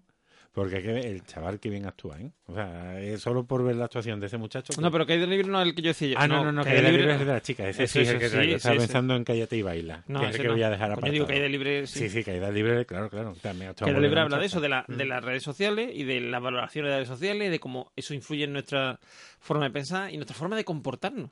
Porque si no tenemos, o sea, parece muchas veces que si no tenemos en la valoración de los demás, ya no, nuestra vida no merece la pena. Eso Exacto, fuerte. de hecho, mucha gente, seguro, con la gente tan pillada que hay en el mundo, habrán acabado suicidándose. si te parece, vamos, mm, ya que hemos planteado más o menos el tema de Black Mirror y de, y de eso, de la seguridad, vamos a empezar por ese, si te parece, vamos a plantear el de caída Mm, libre. Vale. Pero antes de empezar hablando de él, como estábamos hablando de la singularidad, Sí. claro, este hombre, el von Neumann, no iba a predecir lo que iba a ser Internet. Ni, claro, hablaba en, en abstracto. Ya, de, de hecho, la singularidad esta se ha producido. Ha cambiado nuestras vidas, por lo que tú decías. Internet ha cambiado nuestra forma. Mm, pero sí, se ha- no, pero no se ha producido porque tú no se podrías ha producido volver- nivel que él dice. No, es que eh, no, no es una singularidad en el sentido de que si mañana, eh, por ejemplo, por algo, imagínate, lo típico esto del gran apagón, ¿no? Del podcast este El de... efecto 2000. Sí, o, lo- o algo así, la, la tecnología se va a tomar por culo, ¿vale? Seguiría viendo humanidad y seguiría siendo todo igual. Que era pero, antes, me refiero que igual que era antes. Pero la singularidad lo que hace es que, si, que vez ya existe la singularidad ya no hay vuelta atrás. Es decir, ya una vez que hay seres inteligentes, Claro, ya lo siguiente que nos queda es Matrix. O sea, las máquinas se rebelen contra nosotros. O Her, que las máquinas pasen de nosotros porque nos ven inferiores. Unos nos ven como, como fuente de energía y otros como inferiores. que es decir, tecnología obsoleta, somos somos, tecnología obsoleta. Somos un mojón, que eso ya lo decía el primer esposo de Hannah Arendt, que siempre se me olvida el nombre, que hablaba de la vergüenza de Prometeo, como al ver una máquina nos vemos como un mojoncillo al lado de Sí. ella. Es decir, una máquina te puede hacer unos cálculos brutales en apenas un segundo, no necesita tiempo para aprender, simplemente programándola ya empieza a hacer sus funciones y tú necesitas toda una vida para, para casi que no llegar a hacer nada. Y bueno, por supuesto, esta gente lo que hablaba era pues por revolución industrial como las máquinas controlaban todo, las cadenas de montaje, absolutamente todo. Y tú, para hacer un coche, pues tienes que tardar un montón y un robot con cuatro brazos, pi, pi, pi, pi, te lo hace Claro. rápidamente mal en media hora. Rápidamente mal, ojo. Todo Sí. tiene un desarrollo. Por eso yo decía que a lo mejor ya había llegado. El caso es que él todavía no hemos llegado, que tomen conciencia y nos vean a lo mejor como un enemigo, porque desde luego a alguien a quien servir no nos van a ver cuando tomen conciencia. No creo. Depende de qué tipo de conciencia tomen. Y Una lo- cosa es tomar conciencia propia, o sea, una cosa, o sea, una cosa es que tú seas, por ejemplo, a día de hoy, mucha gente dice, no, es que estamos aborregados, estamos manipulados y no, no somos nosotros mismos, sino que el, el- el nuevo orden mundial, no, bueno, no te digo mundial, pero, o sea, pero digamos sí, pero digamos que los medios de comunicación, la sociedad en sí, El nos maneja, poder. nos maneja. ¿vale? Y, y, y en cierto modo es verdad. Y, y yo te manejo a ti, o sea, quiero decir, eh, lo que, por ejemplo, que estábamos hablando antes de lo del tema de este de, mm, de este de caída libre, por eso quería ya caída libre, porque creo que puede ser interesante y empezar por ahí. Eh, mm, porque ah, caída libre de lo que va mm, es de una... Eh, eh, eh, Que lo cuento yo, que es el mío. Bueno, cuéntalo, pues cuéntalo, venga, cuéntalo. Y Vale, a ver, que lo ponga en pie. No recuerdo el nombre de la mujer, Da pero igual. una chica que quiere mudarse a un mejor barrio y ve una opción, pero estamos en un momento de la sociedad en el que para poder mudarte o para acceder a mejores condiciones de vivienda, de vida, etcétera, se hacen por puntuaciones, puntuaciones que tú ganas en tu trabajo con las personas que te vas relacionando. Que si saludas a alguien, bueno, tenemos una maquinita implantada y un teléfono móvil que es el mismo para todos, en el que tú te cruzas con alguien y ves su puntuación y si te saluda pues le pones cuatro estrellitas y si no te saluda le pones tres o dos y entonces pues van variando y tú vas manteniendo tu media y a partir de ahí tú tienes un estatus social. Ella se quiere mudar y ve una oportunidad de, de mudarse gracias a la boda de una antigua compañera suya que es una super mm, una, sí, una twistar, sí. Una, Una influencer. Una influencer que la invita a su boda a que dé un discurso. Y a partir de ahí, todo el episodio va a ser una vorágine de, de catástrofes, hecatombes y desesperaciones en las que a cada contacto que va a tener de un modo fortuito se le va a malinterpretar, se, todas las cosas y la gente la va a ir valorando cada vez menos, menos, menos, va a ir perdiendo estatus. Esta influencer, al ver que esta amiga pues está cayendo en sus puntuaciones, ya no la quiere invitar a la boda, pero esta se empeña en ir a la boda. Tiene ese objetivo claro porque su vida, que es de color de rosa, no se va a truncar por ello. Y yo creo que ya podemos... ¿Cuento ya al final del episodio o lo dejo ahí para que la gente lo descubra? Cuéntalo, si quieres, Lo cuéntalo. cuento porque además es lo más bonito. A mí me divirtió mucho. Que esta mujer acaba en la cárcel con cero puntos y en la celda de al lado creo que es otra mujer. Pues el episodio lo vi ya hace unos meses. No, no, había conocido una camarera que tenía muy mala puntuación, una camionera. Y esta camionera dijo que la vida no tenía nada que ver con, con esas tonterías de, los puntos ni de valorar a las personas porque hace que las personas sean falsas. Que tú, tu ser auténtico tiene que explotar por algún lado. Y al final, en el episodio, en la cárcel, en el calabozo, ella está enfrente de otro preso, de otra persona que han detenido, y los dos empiezan a insultarse y a reírse. Porque tú, claro, no puedes insultar a alguien porque te valoran negativamente. Pero es una liberación espiritual y de su personalidad, de la humanidad, el poder insultar al otro. Porque no estaba insultando porque se estaba peleando, era una forma de decir ya me importa muy poco el sistema de valoraciones porque ya soy casi que una paria. Ya me han echado de la sociedad y, y me voy a reír de esto.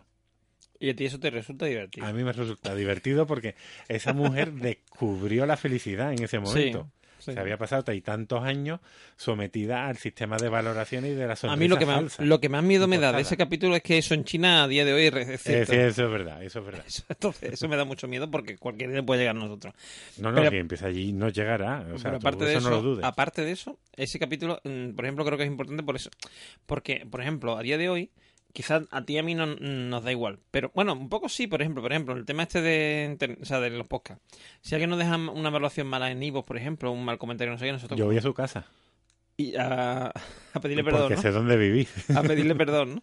Y si le perdona, lo hemos hecho mal. Por eso solo tuvimos una mala valoración en el primer episodio. No, pero quiero decir que, que yo creo que, que es algo que nos pasa a día de hoy. Es decir, Sí, sí, nos afecta. Estamos claro. mm, sí, bueno, siempre, siempre el ser humano siempre está muy ocupado, o sea, muy, muy preocupado, perdón, por la opinión del, del prójimo sobre, sobre él, ¿no? Mm, Porque, claro, eh, nuestra, nuestra autoimagen depende de esa valoración externa. ¿vale? Hay gente que eso le importa un pimiento y siempre ha sido y va a ser muy feliz porque eso le da igual, pero en, digamos, el común de los mortales. Eh, la opinión del otro le importa. Claro, eso es una valoración. Es Y la, cuando- la ventana de Yohari. Claro, y cuando un día, en un momento como hoy, estamos todo el día sometidos a esa valoración, ya sea porque, uy, he tenido muchos retweets, he tenido... Yo, por ejemplo, mm, yo uso Facebook, uso Twitter, uso mm, Instagram y tal, Pero a mí me importa un pimiento que me hagan retweet, que no sé cuánto. ¿Sabes? Yo qué sé, al principio de Twitter sí me gustaba. Ay, mira qué guay, que me han hecho retweet, que no sé qué, que ha llegado no sé cuántos followers. Pero ahora me da exactamente lo mismo. O sea, me importa un pimiento. Y, y creo que esa es la, la forma, o sea, creo que esa es la actitud, pero mucha gente que no es así. Bueno, y ya en Instagram eso es una cosa, y están la- los influencers, no sé cuántos, oh, todo el mundo, Ya, pero eso ahí como que al común del mortal no le afecta. Lo peor es cuando tú vas a hablar con tu compañía de seguro o planteas una pregunta o hablas con Amazon, una atención al cliente y cuando terminan te dicen, ahora le va a llegar una encuesta que por favor respóndela y, Sí. y, coño, y parece que si no les pones un 10 van a tener problemas en el trabajo. Sí. Me parece a mí. Y en, un, en el aeropuerto, cuando sales del servicio, que hay distintas caritas, pues valoras el servicio de, de limpieza del aeropuerto. O en el corte inglés cuando terminas de comprar, Pues yo, yo tengo una cosa, yo creo que eso no tiene ningún tipo de influencia. O sea, quiero decir, es una forma de, de valorar cómo se están haciendo las cosas, pero que en realidad no. Yo creo que sí. a ver, No, no. a lo mejor es del aeropuerto que es más anónimo, que a lo mejor hay más personas el otro día, el otro día viendo Bojack Hor- Horseman, Bojack Horseman, La del caballo. ¿vale? La del caballo, en un momento dado, en un momento dado está, él, él llama a no sé dónde, ¿vale? Y cuando está terminando la conversación, lo que se escucha es el, el teleoperador, teleoperador que dice, ahora va a pasar, le, mm, dice, ahora va- mm, le voy a pasar con una encuesta que es crucial para mi continuación en esta empresa, ¿vale? Y el tío cuelga. es decir, esa es la, la, la cuenta que la gente le echa ese tipo de, ¿sabes? Eh, algo así, no, dice en mi continuación de empresa, dice, dice para que si, mm, pueda seguir trabajando aquí o no, o algo así, o me despidan o no, ¿vale? Y el otro es por todo un movimiento. Y claro, pero, y es una crítica, eso es una crítica, igual que lo es este capítulo de, de Caída Libre, a esa obsesión con la valoración de los demás, ¿vale? Tú puedes, o sea, está bien, por ejemplo, en el caso de las empresas, está bien, eso está bien para tener una idea, ¿no? Y en el, y en el McDonald's te regala un. Y en el Burger King te regala una hamburguesa si, si rellena, ¿vale? Si rellena te da un código para tú después mm, Sí, llevarte sí. una hamburguesa gratis. Porque está bien, hombre. Pero mm, es que, claro, y es que muchas veces pensamos, no es que van a despedir, a lo mejor no van a despedir a nadie, o sea, no tienen por qué despedir a nadie. Yo, mira, yo, por ejemplo, en mi trabajo, no todas las llamadas, pero yo trabajo teniendo teléfono. Y eh, después a X llamadas de las que yo atiendo, pues le pasan una encuesta, ¿no? Después de hablar conmigo, les llaman al, al roto, les llaman, una automatiza y dice, eh, como has contactado con tal empresa, tal, le vamos a pasar un... Y, a mí no me ha pasado nada, quiero decir, alguien me habrá puesto a París, habrá gente que me habrá puesto estupendamente y a mí no me pasa nada, o sea, porque en realidad no está para valorar a esa persona en concreto, está para valorar el servicio en general. ¿Vale? Que se esté dando un buen servicio. Si de un si de, de un 100% de llamadas hay un 10% que, que salen mal, pues vale. Pero si es un 50%, pues la cosa está mal. Hay que, algo hay que hacer, ¿vale? De Y no es una cosa de una persona, es una cosa de, de todo el servicio en sí. Bueno, de todas formas, eso, bueno, siempre están las auto, bueno, autoevaluaciones, no, las evaluaciones que te hacen, evaluaciones externas. Yo como profesor, aunque está en la pública, también me, me valoran. Ujú. Mis alumnos, que, en fin, bueno, en fin, hay distintos tipos de inspector, valoraciones. ¿no? La inspección, eh, bueno, el inspector en este caso, el año pasado era inspector, este año inspector, que bueno, si no la lío, que venga a saludarme nada más y me dé un abrazo y diga que, que bueno soy. Y ya está. Pero yo pienso, este es el primer paso y esto va a ir poco a poco más. Todos los caminos han- tenido que empezar con un primer paso. A lo mejor este primer paso es poner la carita sonriente en el aeropuerto para Mm. valorar el servicio de AENA y eso, ojo, que luego puede ir creciendo más, más y más, hasta que llega un punto, que hemos llegado al punto de China, que el punto de China puede llegar a nosotros, a ver la buena ciudadanía, que Sí. según los puntos que tengas, tus hijos podrán ir a una escuela, tú podrás coger tales servicios públicos, como el metro, el autobús, poder viajar, que al fin y al cabo se trata de eso, que es un derecho fundamental, ojo, el- la, el- la libre circulación por tu país. Y, y ojo, que igual Sí, o vivir en la capital, por demás. ejemplo. Si no tienes suficiente valoración, no puedes vivir en la capital, por Mm. ejemplo. O usar internet, que también debería, bueno, no sé. si Sí, es un derecho, rec- se como pone que es un derecho. Pues, pues fíjate, pues así estamos. Y pero también el episodio tiene, tiene otro punto, que es la sociedad que se ha creado, una sociedad muy, muy estamental. Y muy hedonista también. Bueno, totalmente hedonista, eso, eso está clarísimo. Eh, pero es una sociedad a lo mejor como esta que planteaba Platón en la República, en el que todos tienen que estar en su espacio. La persona que ha sido degradada, aunque la de Platón era muy distinta, pero la persona que ha sido degradada puede caer y no salir de ahí y perder todos sus derechos.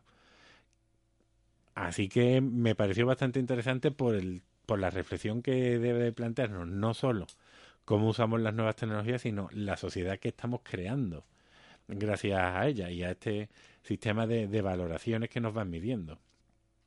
Por eso me gustó el episodio y después porque tiene un final feliz. Yo creo que el final es feliz porque esa mujer se ha liberado. Es verdad que el precio que ha pagado es estar fuera de la sociedad, porque ya la sociedad con ella no va a O sea, contar para que nada. para ti, está en la cárcel, está en la cárcel. Sí, pero, está en la cárcel feliz. temporalmente porque estará a lo mejor dos días metida en el calabozo. Sí, sí. Porque no mató a nadie ni hizo nada raro. Bueno, sí, cogió un cuchillo y se le fue la olla en la boda, pero no, no hizo nada que a lo mejor, ¿qué te digo yo?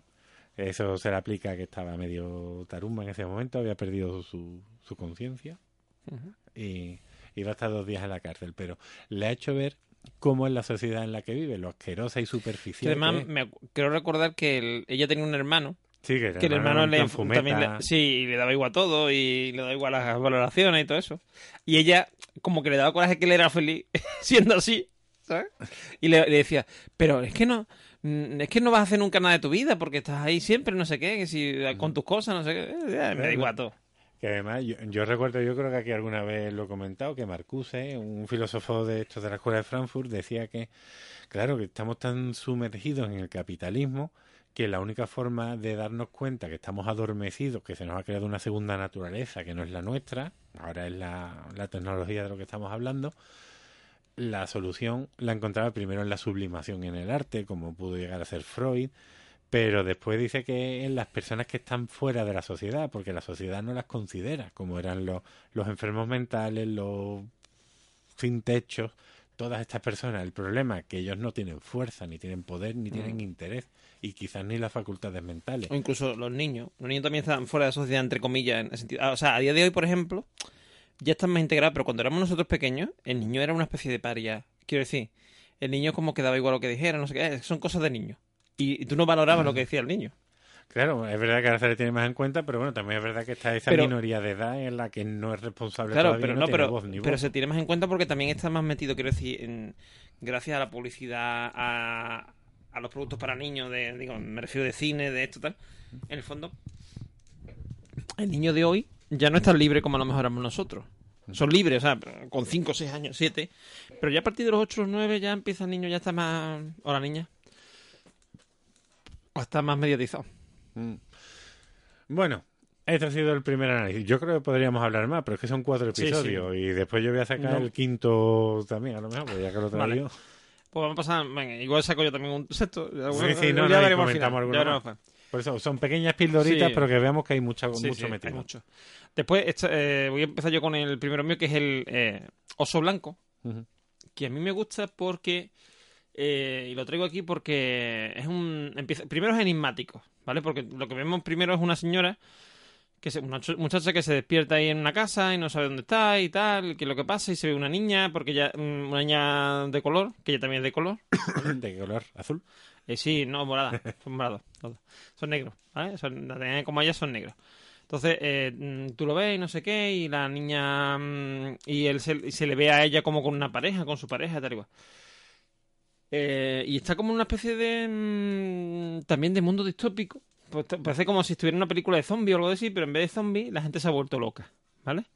Y, y lo que ocurre es que hay una serie de gente que está persiguiendo a los demás con, con armas de fuego, con eh, cuchillos de estos eléctricos para cortar carne y cosas así raras, ¿vale? Con máscaras y con no sé qué. Y después hay un montón de gente que están como que le han comido la, la cabeza, que nada más que hacen grabar con los móviles y mirar y tal y cual. Y que no, no, no, no ayudan. Eh, conforme va pasando el capítulo, nos enteramos de qué es lo que está pasando realmente. En realidad eso es una condena. La chavala mató a la niña, que se ve en foto y se la niña, él ya lo- bueno, ella no la mató, la mató en, en su novio, ¿vale? Pero ella lo grabó y ella lo, no hizo nada por evitarlo. De hecho, mm, ella contribuyó en ese sentido, ¿no? Que estuvo, siempre fue una cómplice del otro. Y la condena que ella recibe es a eh, vivir esa especie de juego ahí, no sé qué. De hecho, hay un, lo, o sea, lo venden como un parque temático. Es que además van niños, porque es que lo, lo realmente grotesco de eso, ¿no? O sea, que van niños a ver el espectáculo.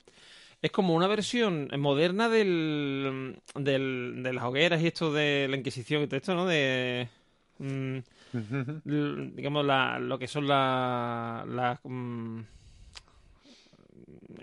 lo- esto vamos la, es que no me sale el nombre coño. Las ejecuciones. Ah, ejecuciones me en público eso eso ejecuciones públicas y tal y cual no esa es una versión de las ejecuciones La públicas. 2.0. Sí, y porque claro, además no muere nadie, o sea, es que en realidad no muere nadie porque ya no muere, pero es esa es una condena continua, o sea, decir, es como, eh, como es el infierno, tío. Es que si te das cuenta es el infierno de Dante, o sea, decir, si mm, hay un capítulo de Los Simpsons, el que está en el infierno, entonces dice, eh, lo que el infierno lo que hacemos es convertir lo que más te guste te lo, lo convertimos en te lo, te lo hacemos continuamente y lo convertimos en eh, digamos en tu condena ¿no? entonces Homer lo pone allí a comer donuts y el tío no para nunca Te se comer todos los donuts del mundo. correcto Ay, Pero, eh, cuando los Simpsons eran buenos. Sí, sí, sí. Y ese, ese que además es muy buena esa parte. Más, más, más. Eso. Que es como las 12 pruebas de Asterix y Obelix. Sí. Que hay una que es el cocinero que le va llevando platos y Obelix. Y se la come todo él. Sí, sí. Pero, Pues sí. eso, en ese, eh, eh, es como una especie como de eso, como de infierno, ¿no? O sea, porque ella todos los días tiene lo mismo, además despierta sin memoria y después a última hora le recuerdan todo. O sea, delante además de la gente, allí en una especie como de... Sí, justo cuando la van a matar, Como se un ve escenario. un presentador de tele. Sí, sí, sí, cuando, mm, cuando ella, o sea, hay un momento dado que ella coge como la, la escopeta, pega un tiro y en vez de mm, balas sale el confeti. Y entonces ya se abre detrás suyo una pared y se ve que, que está en una especie como de espectáculo. Y se ve como hay un centro de una especie de eso, como de... mm, de- o sea, eh, el pueblo donde todo se desarrolla alrededor de un pueblo ficticio que, que, está- que han hecho para eso, es una especie de- de, Parque temático. parque temático sobre eso. Y además, a primera hora, cuando a ti todavía no se ha despertado, a la, a la gente que va al parque temático les dicen: tenéis que tener en cuenta que hay que hacer esto así, no, no habléis, no sé qué, no, no habléis ni siquiera entre vosotros, no sé cuánto, no solo a ellos, sino entre vosotros. Y tal, y no sé qué. O sea, y. Y me, me pareció, o sea, porque además todo, o sea, el, el maestro de ceremonia se lo toma todo como cachondeo, la gente se ríe, o sea, es todo co- como muy frívolo. Pero es una persona que está sufriendo, por mucho que haya hecho, que haya cometido un, Un crimen. un crimen muy grave y muy reprobable, pero es, una, es un ser humano, o sea, es decir, esa gente que se está riendo le está haciendo a ella lo mismo que le han hecho, le, le hizo ella a la niña. Claro, ahí habría que ver. Porque por eso lo graban, además.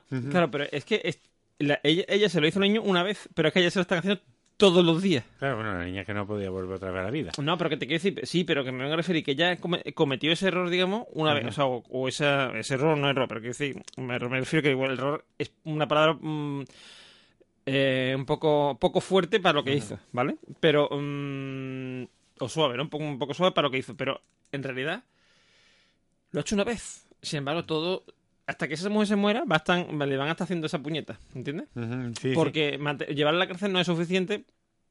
O Hombre, considerar claro, que- el- el- la finalidad de la cárcel no es esa, la finalidad de la cárcel es reinsertar. Se si supone. tú no recuerdas el delito que has cometido, Claro. jamás te vas a Pero eso es lo bueno que tiene los Mirror, que te, que, que te hace pensar, porque hay mucha gente que dice que, que hombre, que... mm, A ver, yo, yo entiendo que la prisión, aparte de reinsertar, también tiene que tener la, la cosa de... Si hay alguien que es muy peligroso, lo tiene que quitar de en medio. Es decir, un tío que haya matado, por ejemplo, los casos estos de, de gente que ha matado a muchos niños o muchas personas, o muchas mujeres o muchos, bueno, o, o gente en general. ¿vale? De lo que sea, ¿no? Que se han cargado familias enteras, los típicos mm, asinos en serie y tal. Eh, lo normal es que esa gente no esté ahí, al- o sea, no, no pueda salir a la calle. Porque, porque ya no es, ahí no, no hay redención posible, en el sentido de que esa persona es que no está en su, o sea, va a tener esa pulsión Claro, bueno. y va a seguir repitiendo lo mismo. Si lo deja suelto, a lo mejor va a hacer no lo mismo. sé cómo funciona la cárcel, pero supongo que antes de salir, supongo, ¿eh? Pero claro, también te ves cada caso de cada uno Sí, pero, que está suelto. pero lo que yo me refiero es que, por ejemplo, en, te- o sea, un algo por ejemplo, esto de la, de la, de la, No sé la palabra. esto cómo se llama, la eh, prisión permanente revisable, ¿vale? Que es Cadena perpetua. sí, pero no es cadena perpetua, porque cadena perpetua en, Europa no puede haber. Entonces, es un, un tipo de. O sea, decir, vas a estar en la cárcel, como tú dices, si se ve que no debes salir a la calle. ¿Vale? Ahora, si ven que, ha- que has mejorado, vas a poder salir. Eh, yo eso lo veo lógico, o sea, lo veo bien no, no, o sea, no es mi esto preferido, ¿vale? No mi forma de esto.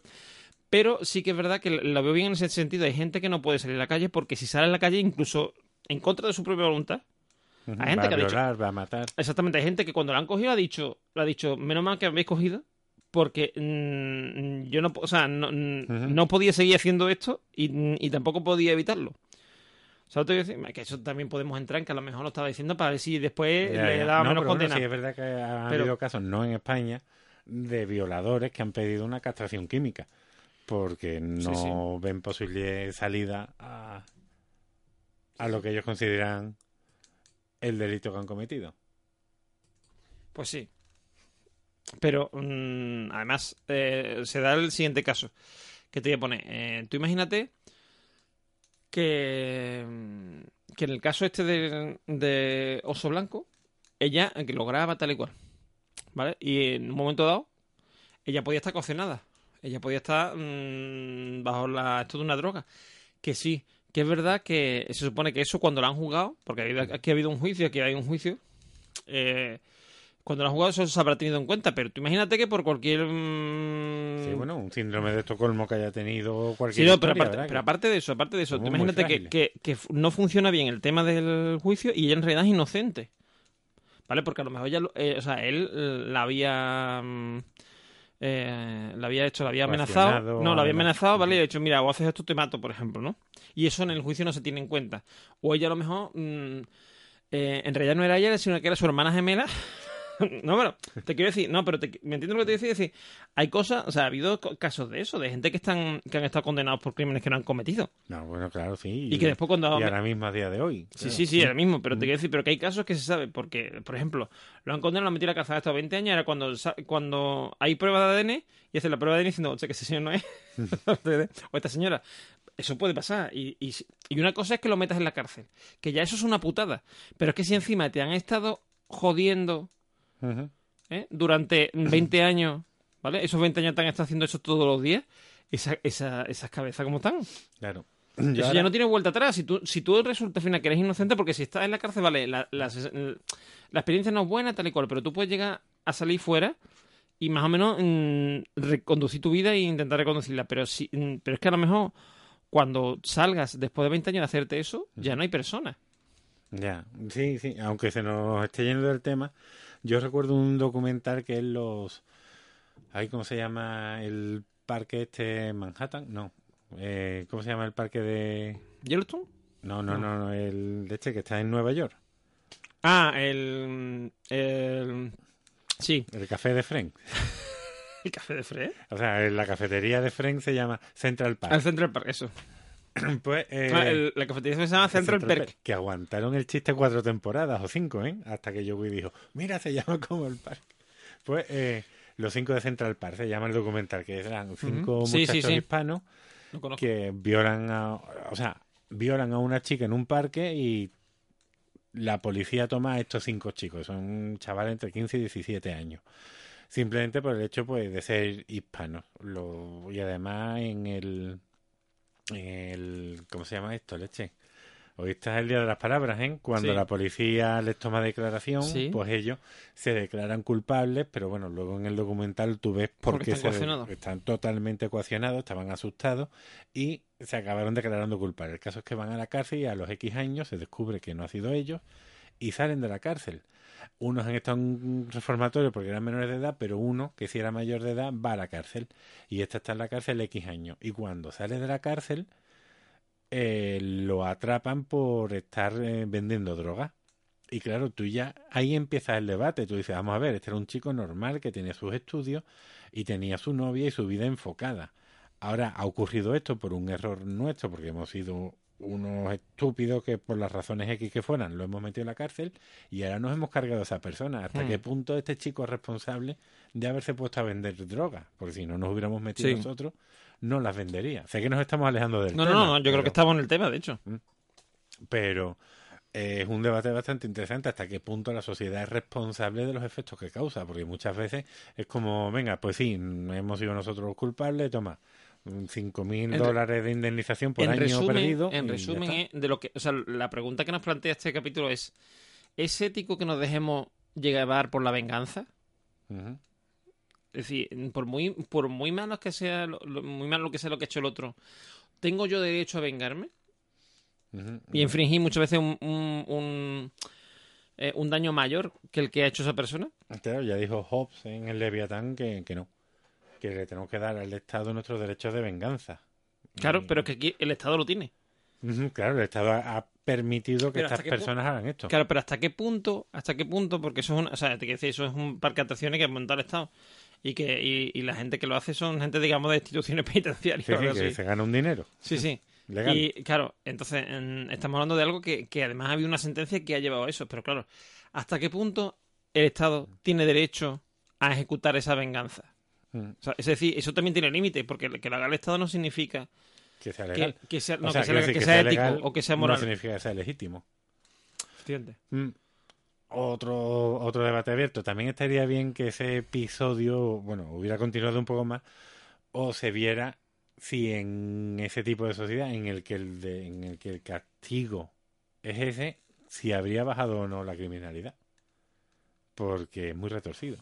Y, y yo te digo una cosa, y no están Porque en siendo todo el hasta cierto punto... se cree que la mujer se cree que esa niña es su hija. Sí. Y además, claro, efectivamente, al principio, después ya se da, bueno, sí, después ya se da cuenta que no te lo, pero se lo dicen, o sea, que se lo expliquen y se lo dicen. Y además, te digo más, y además eh, estás enseñando a la gente a que hay que ser cruel con los demás. O sea, es que hay, hay niños, o sea, hay niños que están, que van allí al, al, mm, al sitio este, y, y- y niños que están, y además niños chicos, porque se ven, en un momento dado se ve como una familia, pues claro, porque además tú lo ves por la ventana, están metidos en las casas, no sé qué, y la gente con el móvil grabando. Porque claro, graban, porque como ella grabó, pues le están haciendo lo mismo que le hicieron, que ella hizo. Pero se está haciendo todos los días. ¿Sabes lo que decir? Claro, pero eso lo entiendes al final del episodio. Mientras Claro, claro. tanto ves que es una crítica a las personas que cuando ven un accidente o ven dos personas discutiendo o alguien que levanta más la voz, ya hay alguien con un móvil grabando.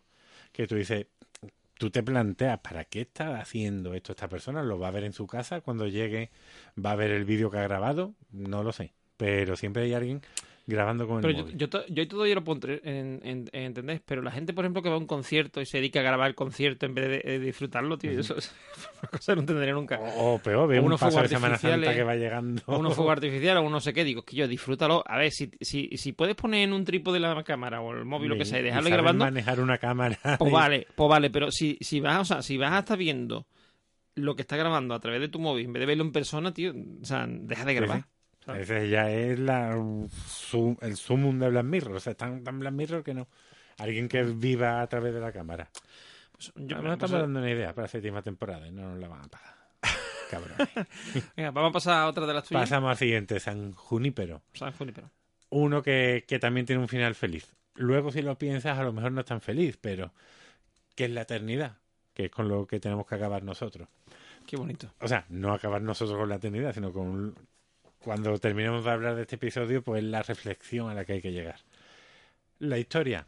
Dos mujeres que se conocen en los años 80 en una discoteca, la música ambienta mucho, porque es una música que conoces, es un ambiente que te resulta a lo mejor no familiar, porque yo nací en el 79, yo no fui a una discoteca hasta los 90, pero sí te suena esas gafas, esa ropa, esa estética, ves a una chica muy cohibida, a otra mucho más extrovertida, hablan, se conocen, una dice que se ha casado y tú dices, pero coño, si tienen 10 18 o 20 años.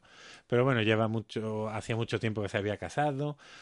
Luego el episodio empieza a hacerse un poco más raro y acabas descubriendo que es una especie de ciudad que hay en la nube o un universo que hay en la nube. Está la década de los 80, los 90, hay distintas discotecas, distintos ambientes y tú te puedes meter en esa realidad. Pero no es algo que haga la gente muy común, de un modo muy común, sino que es más bien dedicado a personas que, que van a morir. O incluso personas que están muertas. Personas que han decidido transportar toda su mente a, la nube y están viviendo en la nube. O sea, a lo mejor ya murió hace 20 años, pero está ahí en esa discoteca porque es donde quiere estar. O quiere trasladarse a otro sitio, pero su cuerpo ya ha desaparecido. Es el caso, una de las chicas tetraplégica y otra que no quiere quedarse a vivir en ese mundo porque si sigues estando vivo tienes la opción de estar unas horas y luego ya decidir si realmente quieres morir, ya vas a estar allí por toda la eternidad. Si no, pues simplemente lo has visitado, has tenido una experiencia, morirás y desaparecerás o lo que sea. Y esta chica que ya ves que no es tan chica, porque aunque tenga 20 años, realmente es una persona de 80 años, estuvo casada, tuvo un marido, tuvo una hija, la hija se les murió, el matrimonio, pues, bueno, eso tiene que ser una catástrofe que no quiero ni pensar, toco, madera, y, el marido decidió, pues, que cuando llegó su hora, morir, porque no quería vivir una eternidad pensando que su hija había muerto.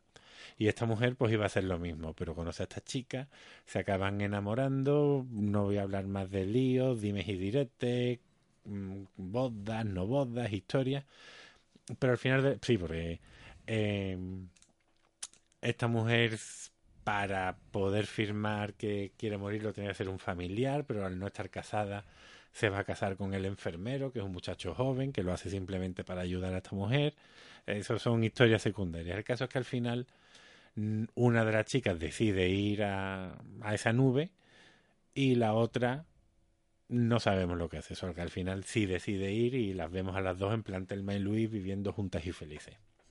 Y ahí ya te plantea varias cosas, como que hemos convertido a la tecnología en Dios, en el sentido en el que Dios, si seguimos la tradición judeocristiana, es el que nos ha creado y una vez que muramos, estaremos con él, iremos al paraíso y no, haremos no sería un cielo. ¿No sería quizás más eh, acertado decir que nos hemos convertido en Dios nosotros gracias a la tecnología? Bueno, sí, claro, hemos creado el cielo. Por supuesto, nosotros somos dioses. Necesitamos de los demás, necesitamos estar con otros, pero hemos vencido a la muerte también ahí surge otra cosa, que este es un todo este episodio ha sido muy racionalista, muy en el sentido de Descartes y de Platón. Eh, mi alma es mi psique, mi mente, y mi mente se va y es lo que yo soy. Cuando realmente también somos un cuerpo biológico con necesidades y somos algo más, somos apetitos, somos vicios, somos no solo somos esa mente. Lo que hablamos, por ejemplo, de Ghost in the Shell, de, es decir, de si si el alma es solamente nuestra, nuestro, mm, la información que es nuestro cerebro. Si hay algo más, si es lo que depende de nuestro cuerpo. Claro, eh, los griegos ya veían la, el alma de dos formas distintas, una como aliento vital y otra como, como mente, como psique.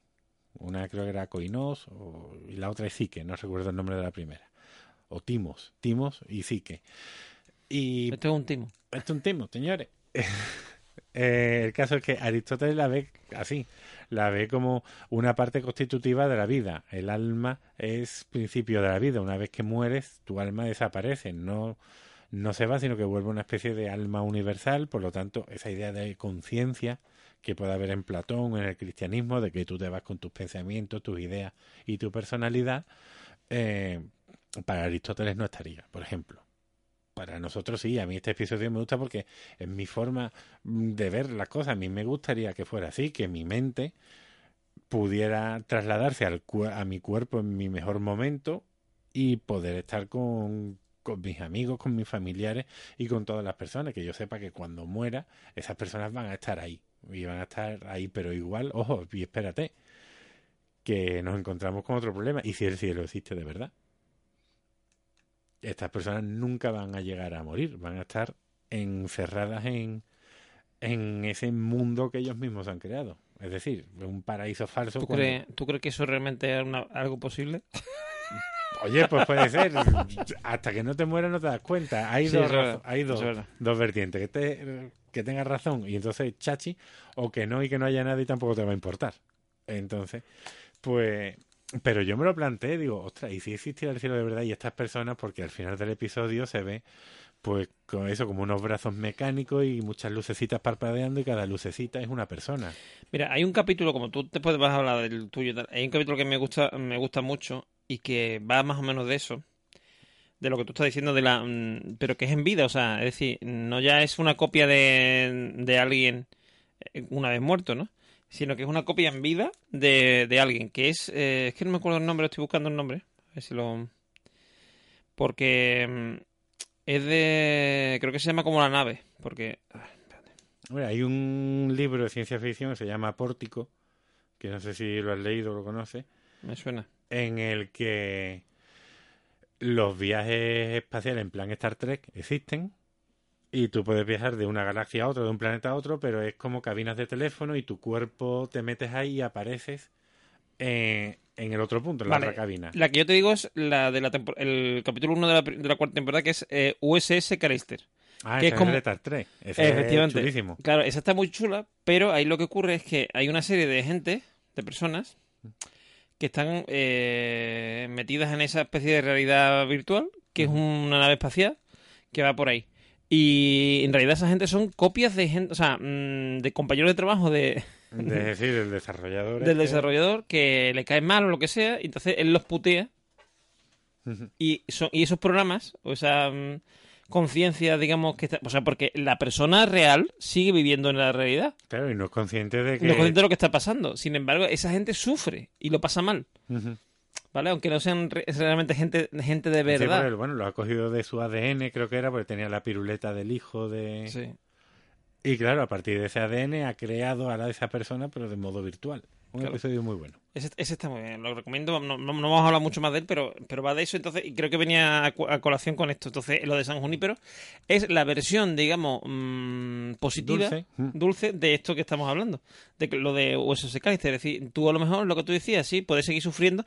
En el fondo, la muerte es algo positivo en el sentido de que acaba el fr- sufrimiento. Muchos filósofos lo han visto así. Como en realidad, eh, em, la, la- el, o sea, digamos, el, el, el mundo es una especie de valle de lágrimas, ¿no? Siempre se ha de valle Sí, de lágrimas, sí. no sé qué. Y la Hemos muerte, la muerte mm, va a terminar con eso, ya sea porque vas a un mundo mejor, como puede ser el, el más allá, o el cielo, como lo quieras llamar, o lo que sea, o el Valhalla, o lo que sea en tu religión, o bien porque no hay nada más Se acaba. y se acaba. Se acaban las sensaciones, igual que llega aquí un aviso. Sí. Se, se acaba. Y luego hay otra cosa más. Pues yo recuerdo que cuando trabajé en un restaurante en Sevilla, en el San Marcos, me aburrí de la pizza porque comía siempre pizza. Sí. Luego se me quitó y nunca la llegué a repudiar. Ojo, ¿eh? Ojo, a lo que digo. Vale, vale. Pero. Ten- tenemos porque- en cuenta. ¿no? Eso, porque no creo que nadie pueda llegar a repudiar la pizza. Pero el caso es que vas a estar toda la eternidad. Y no vas a envejecer. Y, y tú dices, ostras, ¿no llega a ser también esto un poco aburrido? Hmm. Porque toda la eternidad me recuerda a mí a la película esta de Atrapado en el Tiempo, donde el tío se tiró Sí. 40 años, ¿eh? Que. Sí, sí, los cálculos. Pero, pero aparte de eso, tío, también puedes, mm, puedes pararte a pensar una cosa que dices tú, bueno, vale, pero igual tienes forma de, de parar en un momento dado, ¿vale? Que eso también a lo mejor está pensado. En el episodio no No, sale. no lo sale, pero que te quiero decir que podría ser. Y, y por otra parte, también es verdad que ahí hay cambio, no es como en. Porque en Atrapado en el Tiempo. Es todo lo mismo, sí. Aquí te puede ir a los 90, en fin, sí, puedes dar más vueltas, pero incluso de eso también a lo mejor te puede aburrir. Toda la eternidad son 15.000 años. Sí. Pero bueno, siempre llegará gente nueva, en fin. Y todos tendrán su espacio.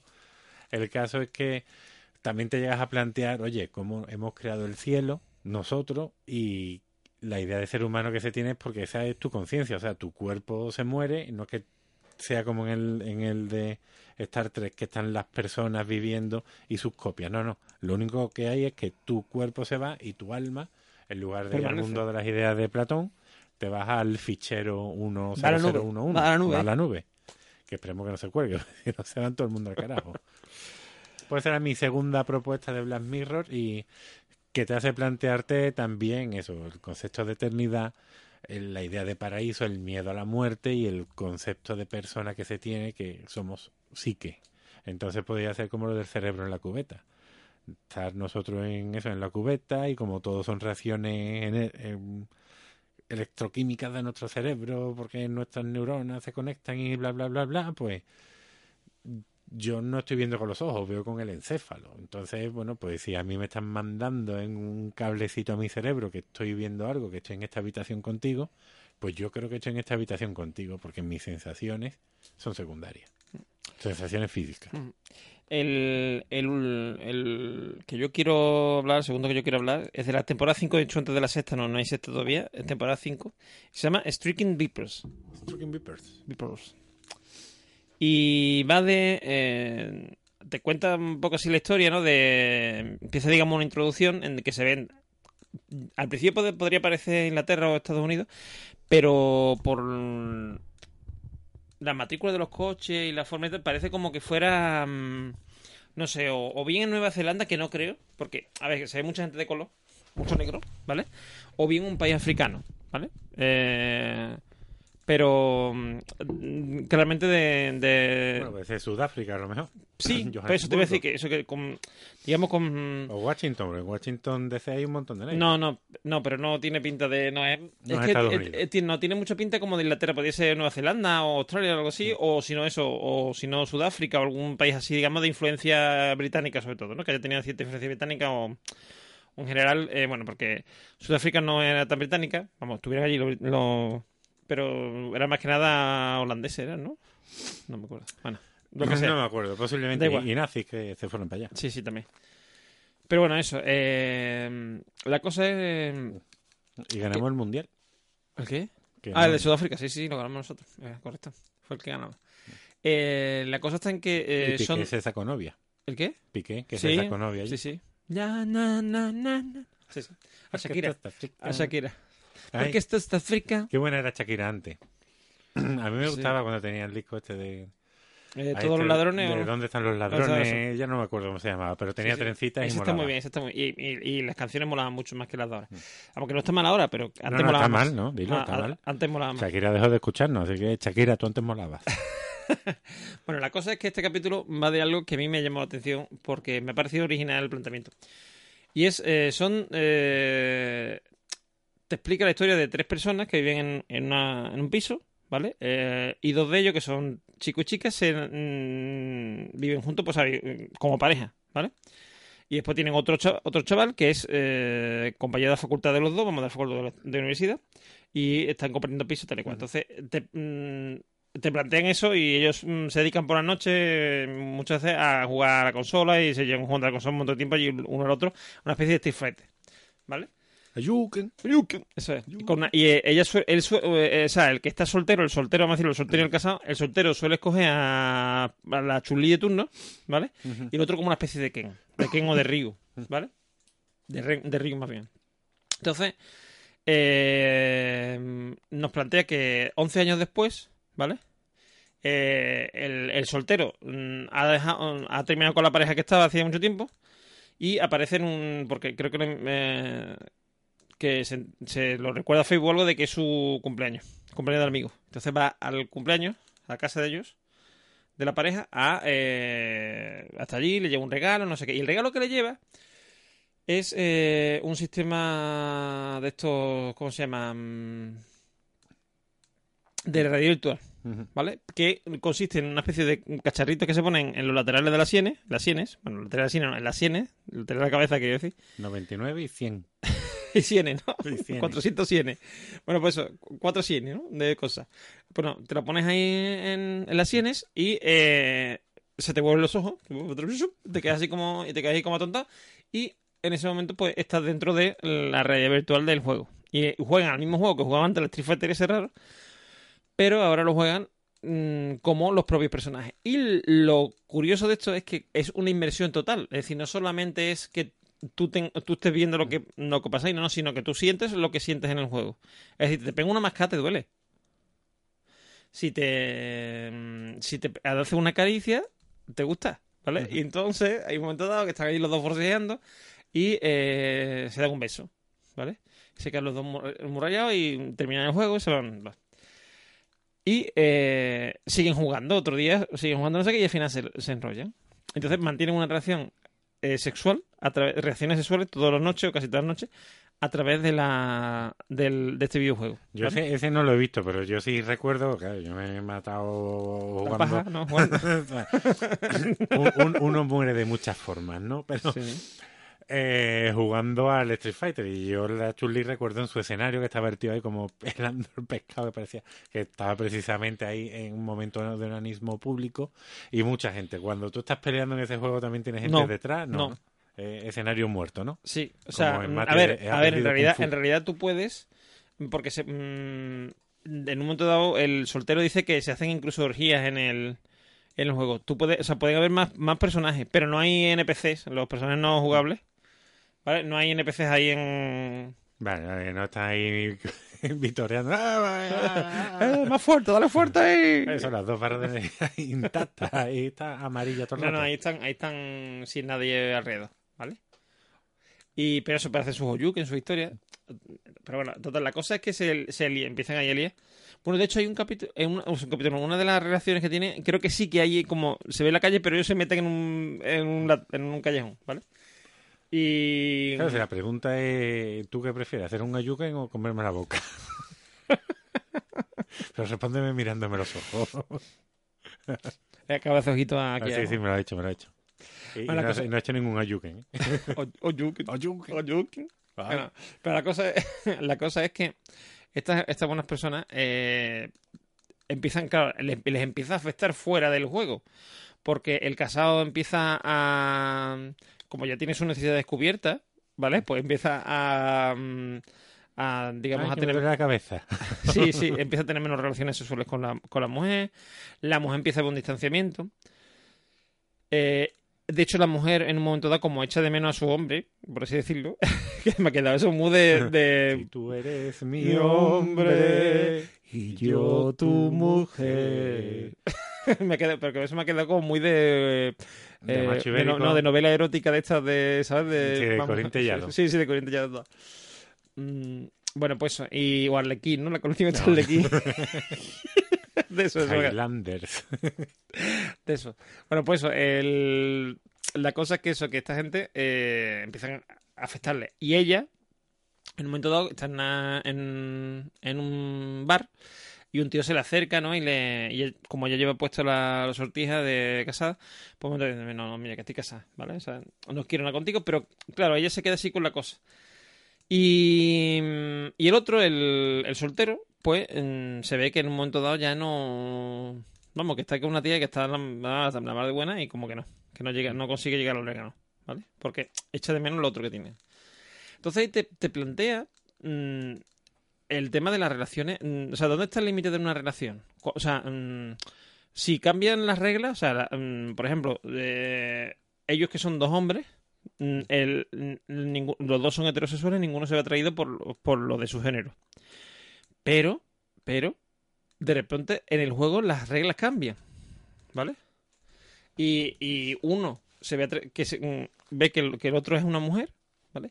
Y el otro se siente como una mujer mientras que está en- dentro del juego porque dice que mm, o sea porque eh, digamos la experiencia siente todo y cuando se- y cuando digamos hacen el amor en el juego la sensación que él tiene o sea el tipo de orgasmo que él tiene es un orgasmo femenino no es masculino que él dice que, que él dice que, el- que la reacción sexual eh, normal de un hombre es como tocar un instrumento y con, con un solo instrumento, tocar una melodía con un solo instrumento y que el orgasmo femenino es como tocar eh, la melodía con toda una orquesta.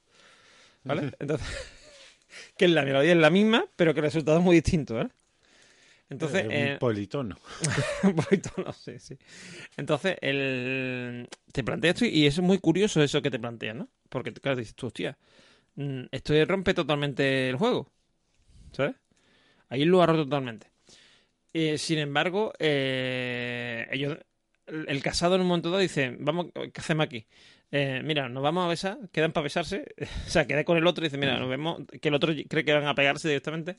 No, no, vamos a dar un beso para convencernos así que, no- mm, que, lo- que esto es una cosa del juego, que no es de verdad. Mm. Entonces se besan y efectivamente no siente nada, pero el otro sigue insistiendo. El soltero dice: No, pero tío, pero es que nosotros tenemos algo en el juego. En el juego, lo que hacemos en el juego, mira, yo me he ido, dice, me, me he ido con, con gente de otro juego, me- o sea, de otros, me he liado con otra gente en el juego, me he liado con tíos, con tías, con todo. Dice, he hecho orgías. Dice, y no es lo mismo, no es lo mismo que contigo, ¿vale? y eh, entonces en ese momento dado se pelean. Y estoy contando todo porque el, final es importante. eh, A la consola que nos lleva. Y es que al final eh, ella, la mujer, va a recogerlo a él a, a- la policía, ¿no? A la, comisaría. Y le insiste. Oye, dime qué es lo que ha pasado entre vosotros dos. ¿Por qué ha pasado esto? Y al final no se ve como se lo dice, pero al final de, la, de esto vemos como el día del cumpleaños de él, ella, o sea, eh, se dan, se intercambian cada uno una cajita. La cajita de él son las de los mm, cacharros esos de la red virtual y la de ella es una, es una caja para poner el anillo. Entonces ella se va a ligar por ahí con muchachos en un bar y el otro queda con el amigo pa- Pa- por internet para jugar a Street Fighter. Street Fighter, correcto. Para hacer Yuken juntos. Claro, entonces me, me gustó porque planteé muchas cosas, mm, planteé muchas preguntas. Por ejemplo, eh, ¿qué diferencia hay entre el género, ¿no? De género. O sea, eh, mm, si cambia, si eso cambia, si esas sensaciones que nosotros tenemos cambian, cambian también como nos hemos atraído por nosotros. Es decir, ellos dos tienen una, una, esto de amistad que durado mucho tiempo, que duran el tiempo. Y eso hace que cuando deja de ser un, o sea, deja de hay algo más que una relación entre hombres y se convierte en una relación entre hombre y mujer, que para ellos, al ser heterosexuales, es, digamos, lo correcto, digámoslo así, por, vamos, o digamos, lo que a ellos les da placer o lo, que a ellos les gusta, ¿vale? Por así decirlo, que es mejor, una forma mejor de decirlo. Eh, cuando eso se convierte en eso, aparece algo más. ¿Vale? Porque esa complicidad que tienen ya no solamente es una complicidad de amistad, es también una complicidad sexual, una complicidad de claro, pareja. Sí, la conexión que tú haces, ya lo decía Judith Butler, con la de la teoría de esta de queer, de la de desviación, que no hay que ser straight, que si naces heterosexual no tienes por qué ser heterosexual toda tu vida, a lo mejor probar la comida vegana y te gusta o tú descubres que eso, que la, sexualidad es algo cultural, al igual que la alimentación, que por cierto, algún día tenemos por ahí el podcast pendiente de la alimentación. Sí, que yo vi... Que tú te has pensado y tú no me, has dicho no, nada. yo te lo dije, pero te lo dije hace ya tres años. Ah, vale, Que lo dijo Materrón y a partir de ahí lo saqué, pero claro, como al final esto lo hacemos como lo hacemos y al tiempo que lo hacemos, pero vamos, algún día hablaremos de, la alimentación. Bueno, pues el caso que, que claro que las relaciones humanas al igual que la sexualidad, son, es algo cultural. Por lo tanto, cuando tú te das cuenta de eso, pues oye, pues sí, a ti la persona que te atrae, porque tienes esa complicidad, tienes eso que no tienes con otra persona, es de tu mismo sexo, pues bueno, pues ya está, es lo que dice Judith Butler, Butler joder. Butler. Butler. Em, que significa mayordomo, creo. Sí. Butler. Pero eso, pero qué decir, entonces, cuando cambian las reglas del juego, Hmm. eh, cambia el juego. Claro, sí, sí, ya es otro juego Se- totalmente Se distinto. convierte en otra cosa. Y, y además me gusta mucho el tema de cómo lo soluciona la mujer, digamos. Que es que cuando a ella le falta mm, el cariño de él, Mm. o bueno, porque se va a ir con el otro, es una, una vez al año. Es decir, es algo que han fijado, han puesto una regla nueva. Que lo, vamos a Mm. infringir la- las reglas habituales, o sea, vamos a, a ver esta, esta ventana, nada más que este momento. Y, y eso, y me mola por eso, porque el que ella, digamos, lo que hace es mm, irse con otro. Porque a ella, al principio, es que eso es una cosa que no he explicado, al principio, eh, nosotros los conocemos a ellos dos, ¿vale? Eh, en, en, en la barra de un bar, vamos, de una discoteca. eh, parece que no se conocen, pero después ya ves que sí son pareja, ¿vale? Pero ellos hacen como. Y cuando, y cuando se van a bailar, ¿no? Los dos juntos. Que porque ya porque después aparece el amigo con un liga que tenía, no sé qué. Y cuando se ponen a bailar los dos juntos, le dice ella a él. Dice que sepa que el rollo este hace como si no te conociera me ha puesto un montón. O sea, a ella eso de, de alguien un desconocido, no sé Ligar qué. con un desconocido una Claro, noche y una luego noche, ya todo Y ya está, se acabó, pues le pone. Entonces, claro, eh, digamos que mm, los dos consiguen dar rienda suelta a un- una cosa, o sea, una fantasía sexual. ¿Vale? Entonces, como. mm, pero claro, pero es un toma y daca, es decir, ya no Hombre, es es lo solamente. justo, es lo justo. Claro, es lo justo. Es decir, ya no es como antes que él se, se liaba con esto y ella, y él no lo- y ella no lo sabía, ¿vale? Porque ella, de hecho, si te das cuenta, ella realmente sí obra bien. Ella, aunque eso le traiga, cuando, cuando le ofrecen esa posibilidad, a un tío se le insinúa en un bar, a pesar de que están en una crisis y que tal, ella no, no cede ante esa tentación. Sin embargo, cuando ya tiene el permiso de... Bueno, el permiso. El cuando ya- acuerdo, cuando ya sí. los dos han abierto de mente y han dicho, oye, mira, es- esto es así, esto es así, ¿qué hacemos? ¿O seguimos o, Claro, o- porque también- o nos adaptamos? también puedes entender que ellos, o sea, él, el casado, se ha visto la cosa de que esto le ha surgido, es decir, no es algo que yo lo había buscado, sino que en, en un juego ha surgido, tal y cual. Y él intenta, y él intenta, o sea, como eso es algo que ya ha sucedido, él intenta re- reconducir esa situación, ¿vale? Porque él, él es el que qui- no quiere volver a ver al amigo, él es el que no quiere, que de hecho el- al amigo lo invita a la mujer a una cena y tiene ahí una conversación mientras está allá en la cocina, o no sé dónde. Eh, eh, tienen una conversación ahí los dos de mm, porque yo te quiero, porque bueno, yo te quiero, porque echo de menos el encuentro con nosotros, de los dos, no sé qué. Es decir, eh, me, me gusta mucho cómo plantea eso, porque además, eso, por el tema de que el- lo pone todo patas arriba. el- eh, mm, mm, ¿qué, sensación- o sea, ¿qué, qué concepto tenemos de la amistad? ¿Qué concepto tenemos del amor? Ujú, Eso sí, de la mi- del mismo El, hecho de, el de una sexo, pareja. el sexo y el amor son lo mismo. Eh, si, si, si una relación sexual es, es placentera y es mm, satisfactoria, ¿eso quiere decir que, que estamos enamorados del otro o de la otra? Mm, si estamos enamorados de otro, quiere decir que toda la... solamente vamos a poder tener relaciones placenteras con esa persona. Todo eso se cuestiona ahí y me gusta. Y la forma que lo hace me gusta. Pues sí, la verdad es que sí. Y además, oye, esa noche en plan la película esta de la purga o el cuervo de fuego a tope, fuego a tope. Sí, sí, sí. Bueno, pues eso, que una noche, pues una noche damos rienda suelta a nuestras pasiones y al día siguiente volvemos a estar otra vez juntos. Igual pareja, es- eso. salvaría muchas parejas, quién sabe. Sí, sí. Una, otra forma de entender. Eso, yo creo que eso a día de hoy, eso a día de hoy sucede, quiero decir, ya hay muchas parejas abiertas, el poliamor este y tal cual. Mm, eso cada uno, mm, o sea, es que eso mm, cada uno tiene que evaluar mm, su lo que le pasa, quiero decir, y, y cómo es su forma de ser y cómo es su forma de ver la vida, Hombre, si vida solo hay una, mejor que estemos con quien queramos y que hagamos lo que queramos. Entonces, ya cada uno es como es. Pero bueno, Ya que habríamos terminado con las series de, de esto. Sí, ¿tú yo creo que sí. ¿Tú quieres plantear la tuya esa final o no? No, simplemente, bueno, mencionar el episodio de Caída Libre. En el No, que... caída libre no, caída llamada a la... Ay, perdón, siempre os confundo, el de Cállate y Baila. Eso. En el que tenemos, bueno, pues voy a hacer un, un resumen muy rápido. Sí. No vamos a hablar del episodio, pero como lo tenía ahí en la recámara por si coincidía con uno contigo, pues un chico que básicamente se, se la casca eh, delante del ordenador ¿Y graban? y lo graban. Lo graban, pues esa, esa cámara que tenemos ahí todo el mundo en la tablet, en el ordenador y en todo sitio. Y le llega un correo que si no hace lo que quiera, ese vídeo va a rular por toda su familia, bueno, por toda su, su lista de, de contactos de, de email. Y todo empieza siendo a lo mejor mm, algo inocente, en plan, tienes que ir a este sitio, tienes que entregar este paquete, este paquete te lo va a dar alguien y descubres que ese alguien también está siendo coaccionado por estas personas que le están escribiendo el email. Y la historia empieza a liarse y se acaba asociando con un hombre que iba a ponerle los cuernos a su mujer. Acaban los dos atracando un banco. Se acaban separando, el muchacho se lleva el dinero, el otro se va a su casa y durante todo el episodio tú vas teniendo empatía por el muchacho porque ves que es un chico de 16 años y que se está haciendo un mundo porque se la ha cascado y tú cuando tienes 40 años dices se la ha cascado todo el mundo y es algo mucho más relativo para ti, pero para él es un mundo. Los otros, bueno, pues era alguien que tenía un amante masculino y no quería que se enterara a su mujer, otro que le iba a poner los cuernos a la mujer, es decir, a lo mejor cosas más serias porque este hombre tenía dos hijas y el divorcio y muchas más cosas que no simplemente cascártela como un mono chico delante del ordenador viendo pues yo sé, el pornotube, el rectube o lo que sea.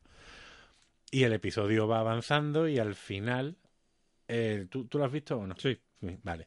Pues al final es una pelea a muerte con otro hombre Que también se la estaba cascando. que también se la estaba cascando. Y que ya este es más mayorcito, ya no tiene 16 años. Bueno, Ahí 17, está, entonces no tienes empatía por este, es una pelea a muerte y el que gana se lleva el dinero, el botín del, del atraco y el otro muere. ¿Qué ocurre? Que no sabemos cómo este muchacho gana, pero lo ves hecho un Cristo andando y a lo largo de este... Pero claro, en el momento de la lucha Mm. se sabe por qué en realidad, porque claro, yo en el momento pensé, digo, yo por muchos 16 años que yo tenga, a mí me hacen una foto mm, haciendo no, una no, pero paja. no se sabe ahí, no se sabe. Sí, ¿eh? se sabe ahí. No, no, se sabe al final, final, No, final. no, no, no, lo Que sí, que sí. que no, que no. a ver. Que no. Que sí, que sí. Que lo explica él, el, el, el, el enemigo, digamos, el enemigo de la muerte, de la lucha a muerte, le dice, mm, dice que te han pillado haciendo una paja, dice, mm, y le dice, con, dice, ¿qué edad tenían?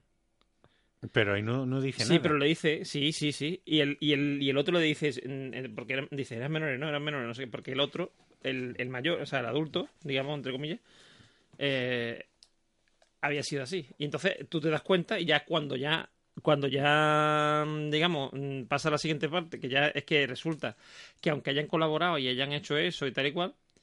En realidad- Todas las personas eh, están siendo destapadas. ¿vale? efectivamente, El que iba a ser infiel a la mujer, la mujer se entera, todo. Y ahí es, al menos cuando yo creo que la policía va siguiendo al chico que esté están dando ya desorientado y la madre lo llama. Y la madre dice, son niños, son niños. Ahí tú dices, hostia, es que este es un pederastra, este se ha estado cascando viendo vídeos Claro, de menores. yo ya- yo ya Bueno, me lo menores no, de niños, niños, Yo me lo estoy niños. imaginando desde un primer momento porque yo decía, digo, "Mamá, yo por muchos 16 años que yo tenga, que yo entiendo que sí, que tal", digo, pero a mí me venga todo el mundo me da igual. O sea, en realidad no tiene, o sea, Pero esa es la relatividad con la que tú lo ves con porque, la edad. claro, Igual ahí hecho- haces el mundo que hecho- por eso bueno, hecho, empatizas no con si el sabes- protagonista. yo no sé si tú lo sabes, bueno, que, que hay gente que caería por eso, porque de hecho eso está basado en un en un malware real, en un ransomware de eso, Mm. ¿vale?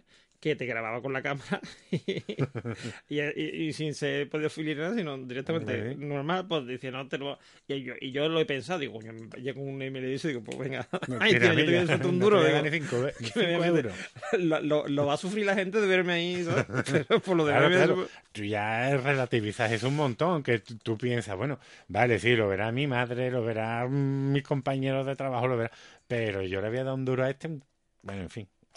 Pero claro, yo pienso con 16 años todo se te hace un mundo que además era un muchacho retraído, tal y cual, solo que al final acabas descubriendo que no, y toda esa empatía que tú sentías, casi que se convierte, bueno, casi no, se convierte en repugnancia. Y entonces entre que el muchacho actúa estupendamente, que tendré que ver en el IMDB, que más cosas ha hecho.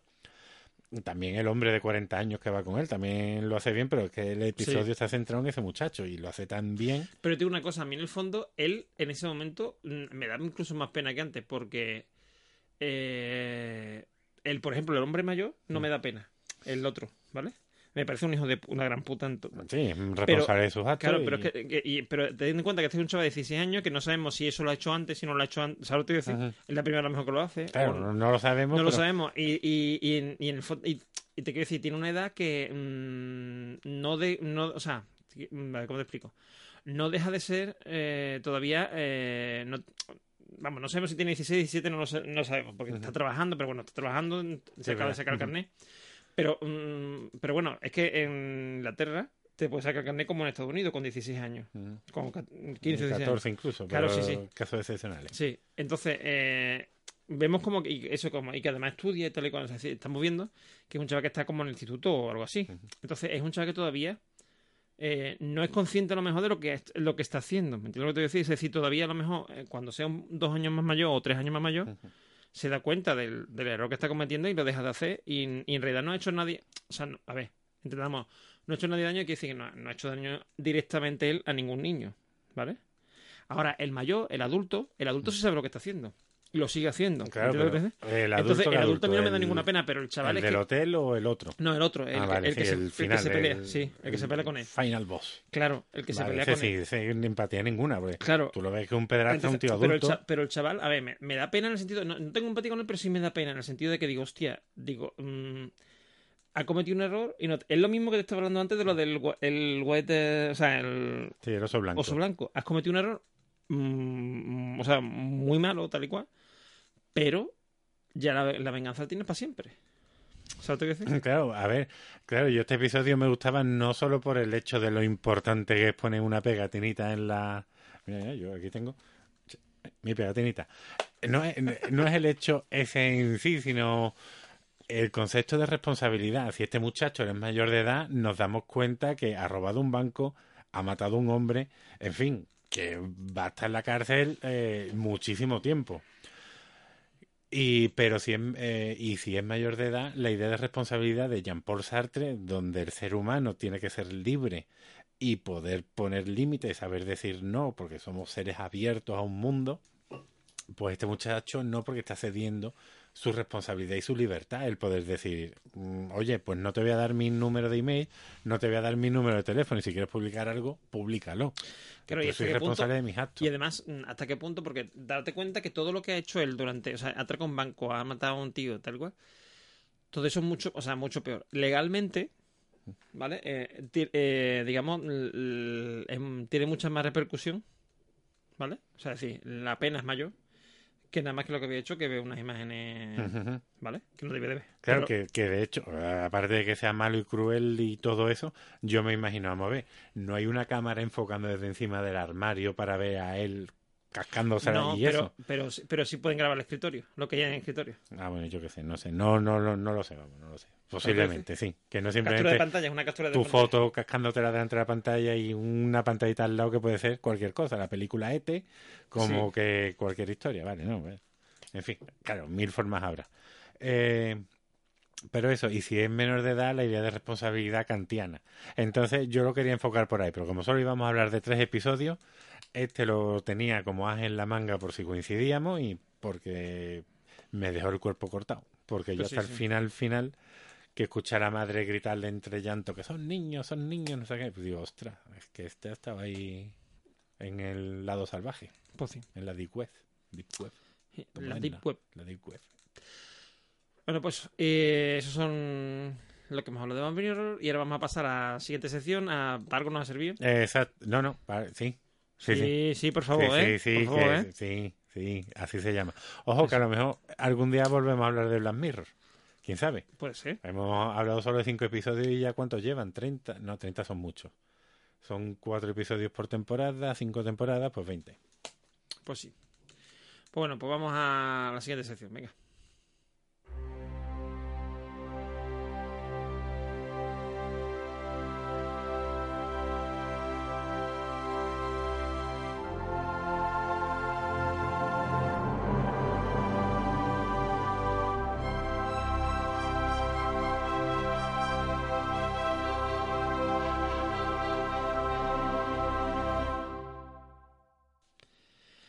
Bueno, pues ya estamos aquí en Para algo nos ha servido, donde eh, Juan viene a hablarnos hoy de un, como siempre, apasionante tema.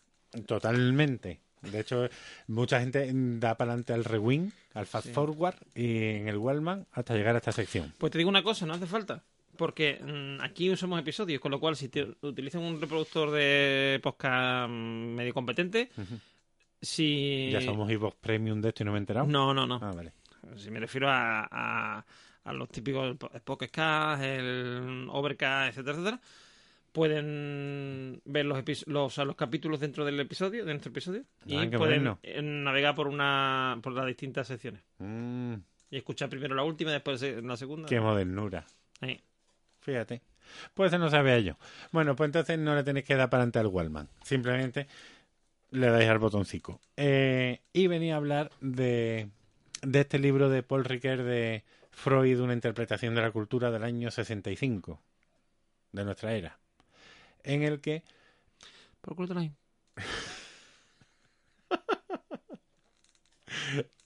No puedo evitar, no puedo evitar, lo siento. en el que nos plantea eh, eso, pero es que me he quedado con la rima y pensando en el episodio este del, del Street Fighter.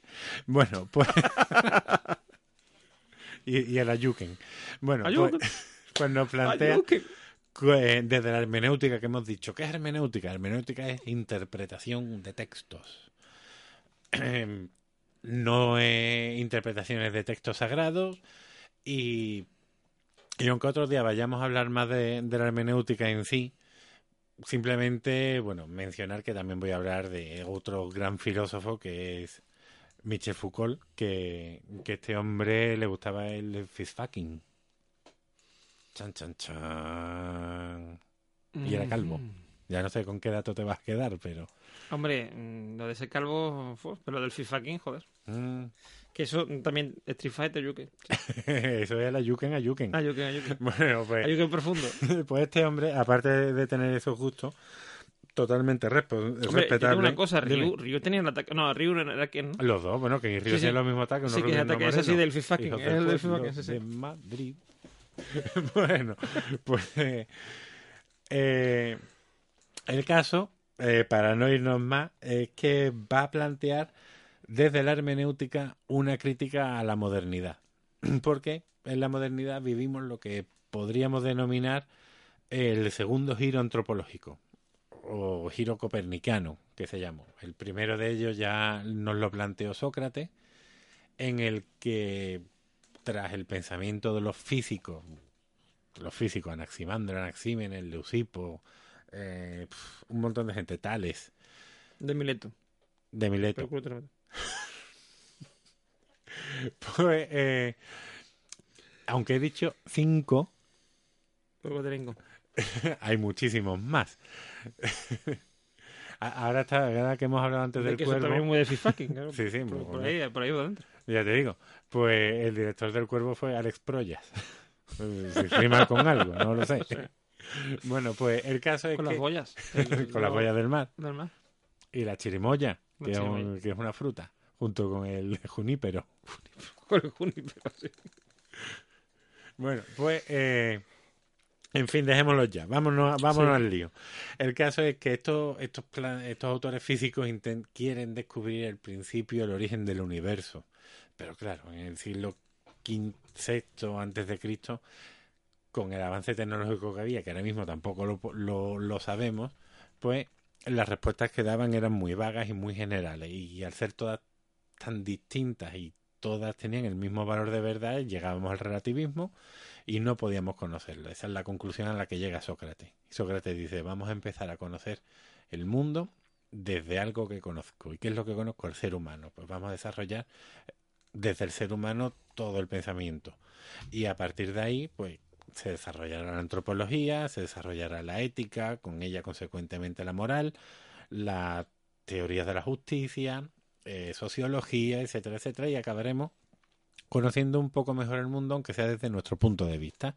Ese es el primer giro, es decir, dejamos de mirar el mundo para ver el mundo a través de nuestros ojos, giramos 180 grados para mirarnos a nosotros mismos. Y eso va a llegar en la, también en el Renacimiento, cuando tras la Edad Media el origen y fin de todas las explicaciones estaba en Dios, Dios ha creado el mundo, Dios ha creado el ser humano, pues todo acababa ahí. Pero en el Renacimiento volvemos a girar, gracias a Kepler, gracias a Copérnico, a Galileo, donde ya la Tierra no es el centro del universo, sino que giramos alrededor del Sol, somos una piedra más que flota. Y cambia nuestra concepción del universo, también con Giordano Bruno, que siempre es el gran olvidado. Cambia nuestra concepción del universo. Dios sigue existiendo y lo ha creado, pero nos lo ha regalado a nosotros, porque somos sus criaturas favoritas y de nosotros depende el conocerlo hasta el grado máximo. Ahí la frase de Galileo Galileo, el universo está escrito. Galileo Galilei. Galileo Galilei, eso. Galileo Galilei, eh, en el que el universo está escrito en, en lenguaje matemático. Que por tú, tú te has pensado una vez a parar en los padres de Galileo. Que hijos de puta, ¿no? Uh, no, no, esos no, hijos de puta a nivel máximo son los de Rodolfo Mondolfo. que es un teórico marxista. que, que me leí yo por ahí un libro suyo que es eh, Está- El ese- antihumanismo marxista. El de el libro Rodolfo. Gondolfo están, están al, al nivel de un- los padres de una compañera mía de instituto que se llamaba Blanca Navidad. Se llama Navidad de apellido y le pusieron Blanca de nombre, o sea. Están ahí, están ahí, ahí. Están ahí, ahí, pero hay que ser muy, muy cabrón. Oye, eh, yo sé, yo sé, eh, Ju- Juan Mondolfo, Sí, ¿cómo llama? No, pero yo que soy de apellido Cruz, sí. eh, miento, miento, yo soy de apellido Campo, Campo. quería llamar a mi hijo Juan de la Cruz. Yo, yo creo que ya te lo he contado, ¿no? ¿O no? Sí, creo que... Para que fuera Juan de la Cruz Campo. Sí, sí. Y si era niña. Maricruz. No, al principio todo eran risas hasta que llegamos a, Al día de la... o sea nombre, que- hasta que llegamos al juzgado. Y ahí ya se quedó solo un Juan. Pero Juan de la Cruz hubiera sido súper bonito. Juan de la Cruz Campos. Ahí está. ¿Qué le vamos a Maricruz, Maricruz. Intenta- el Maricruz seguro que encaja mejor. hacer? Sí, yo creo que sí. Sí, sí, que tiene una niña, inténtalo. Se llama Maricruz. Ya, solo por eso hay que buscar segundo, ¿eh? Sí, sí. Bueno, pues sigamos con nuestro giro copernicano o antropológico. El caso es que Dios nos ha dado el mundo a nosotros. Nosotros somos re- seres racionales y a partir de ahí lo controlamos. Con Descartes eh, vamos a entrar en la ilustración, el que empieza a abrir las puertas, más que Kant para mí, y ya el saber físico matemático va a ser el que domine y con nuestra razón lo vamos a conocer todo. Y con Descartes el pienso, luego yo existo, pues es eso. Si no lo he hablado ya, algún día hablaremos de esa frase en profundidad. Total, que desde ese punto de vista, todos los desarrollos que vayamos a hacer racionalmente van a ser la leche en vinagre. Y nos va a dar una idea de un sujeto libre, un sujeto que conoce el mundo, que es capaz de interpretarlo a su modo y para él. Pero ¿qué ocurre? Como muy bien Gad- em, Riquet supo ver en los años 60, que ya habíamos vivido una primera y una segunda guerra mundial, la Paul verdad- Riquet, ¿no era? Paul Riquet, Jean-Paul. Jean-Paul Paul Riquet. Jean-Paul Gustave Riquet, creo que se llama el hombre completamente. Bueno, pues Paul Riquet se da cuenta que, que esa idea de un sujeto, de una conciencia libre, de un sujeto que conoce y que domina el mundo, no es tal. Y va a apoyar su tesis, lo que va a ser el fin de la modernidad y la apertura a la posmodernidad, con lo que él va a denominar los filósofos de la sospecha, que van a ser Freud, Marx y Nietzsche. Son tres autores que han vivido en el siglo XIX. Marx creo que es del 1818 a 1864, Nietzsche de 1854 a 1900. Estoy diciendo las fechas así de cabeza. Y Freud va a vivir creo que hasta los años 30 del siglo XX. Es decir, van a vivir en el siglo XIX, unos más, unos menos. De hecho, no tienen por qué coincidir en sus filosofías, porque Nietzsche no era marxista, Nietzsche sí conoció el marxismo. Pero Riquet ve en estos autores que su forma de interpretar, de entender el pensamiento, tiene puntos en común, y es esa crítica al sujeto libre que domina el mundo. Marx lo hace desde la economía, puesto que va a ser el padre del marxismo, pese a que el socialismo era ya un movimiento que existía y él le da forma, de que de eso ya hablamos cuando vimos En busca de la felicidad, que fue donde hablamos de Marx. Pero bueno, va a hablar de la idea de sujeto alienado, de sujeto que trabaja para otro, que el ser humano se libera a través del trabajo, de transformar la tierra, pero una transformación que tiene que repercutir directamente en él, no mediada por un salario y no mediada pues por unas condiciones laborales y unas condiciones vitales, pues todos estos autores viven en un contexto, en una sociedad, y la sociedad de Marx era una sociedad que, bueno, estaba con una crisis laboral, una crisis económica. Eh, me he perdido, me he perdido, perdón, porque Eduardo me ha enseñado un documento histórico. Un documento histórico, sí, sí. Lo que podríamos ya denominar a lo mejor como arqueología de la pornografía. Sí, o algo así. Me ha enseñado una portada del pronto. No, no, no del pronto, es algo peor. Es... Eh... ¿Cómo se llama esto? Yo creo que era el pronto, ¿no? Silvia Tortosa tocándose un pecho. No, no, es Silvia Tortosa drogadicta. Bueno, pero ya sabemos que ella es la madrina de nuestro podcast. creo que ya hablamos eso, sí, creo que ya hablamos de eso un día. Sí, sí, lo ves un pronto. Ah, sí, el pronto, ¿verdad? Hablo los padres de Marta, la niña que murió en el musical de Los Pecos. o sea, yo sé que es un hecho grave y dramático, pero... Y un hecho, un hecho real. Mi marido me engaña con otra, o sea, pedazo de, de esto. Pero es que yo traigo otra portada mejor también del pronto. El monstruo viviente. Yo también necesito cariño. Pues claro, aquí todos necesitamos cariño. Bueno, el caso. Marx desde... Así que veáis lo difícil que es hacer esta sección, ¿eh? Sí, sí. La tengo que hacer con los ojos cerrados. Bueno, pues Marx critica esa idea de que el capitalismo es el que nos va a llevar eh, por la senda del bien, por decirlo, como el final de la historia, que ya llegó a plantearlo Fuku, Fukuyama en los 90. Eh, Nietzsche va a hacer una crítica de, desde la ética, hablando de la idea de bien y mal, también criticando la metafísica, critica la idea misma de la existencia de Dios y de que basemos nuestra vida en, o ordenemos nuestra vida a partir de, del cristianismo, del judeocristianismo, de la idea de bien, de la idea de mal. Para ello ya hablamos en su día del libro La genealogía de la moral. Y también quiero recordar que hemos hablado del Zaratustra y de algún otro libro más. El caso, esa, esa ese es el planteamiento nietzscheano, criticar los pilares de Occidente del sujeto racional a través de la crítica a la moral que, él hace. La crítica que le subyace, que es acabar con, con, Dios y lo que supone la creación, sobre todo es eso, la liberación del hombre y su evolución al superhombre. Y por último, Freud, que critica esa idea de sujeto racional consciente y dueño de sus actos, al hablar de la existencia de un inconsciente y de que muchas veces, o prácticamente todas las veces, actuamos eh, no de un modo directo, sino para sublemar alguna de alguna carencia o alguna pulsión que, que tengamos, puesto que para Freud todo son pulsiones y deseos. Para eso tenemos el libro El malestar en la cultura, que es un libro realmente bueno, donde habla de, de nosotros, un análisis psicológico del ser humano. ¿Qué tienen en común estos tres autores? Lo vuelvo a repetir, crítica a la idea de sujeto racional que desde el mismo Renacimiento tenemos, que se desarrolla en grado máximo en la Ilustración y llega hasta la modernidad. Que la modernidad acaba con la Primera y la Segunda Guerra Mundial, cuando vemos que ese sueño racional de progreso que creamos nosotros no es tal, sino que es una distopía y eso, visto desde el punto de vista filosófico, es lo que consigue que seamos conscientes Paul Ricoeur en este libro de Freud, una interpretación de la cultura. Chimpón.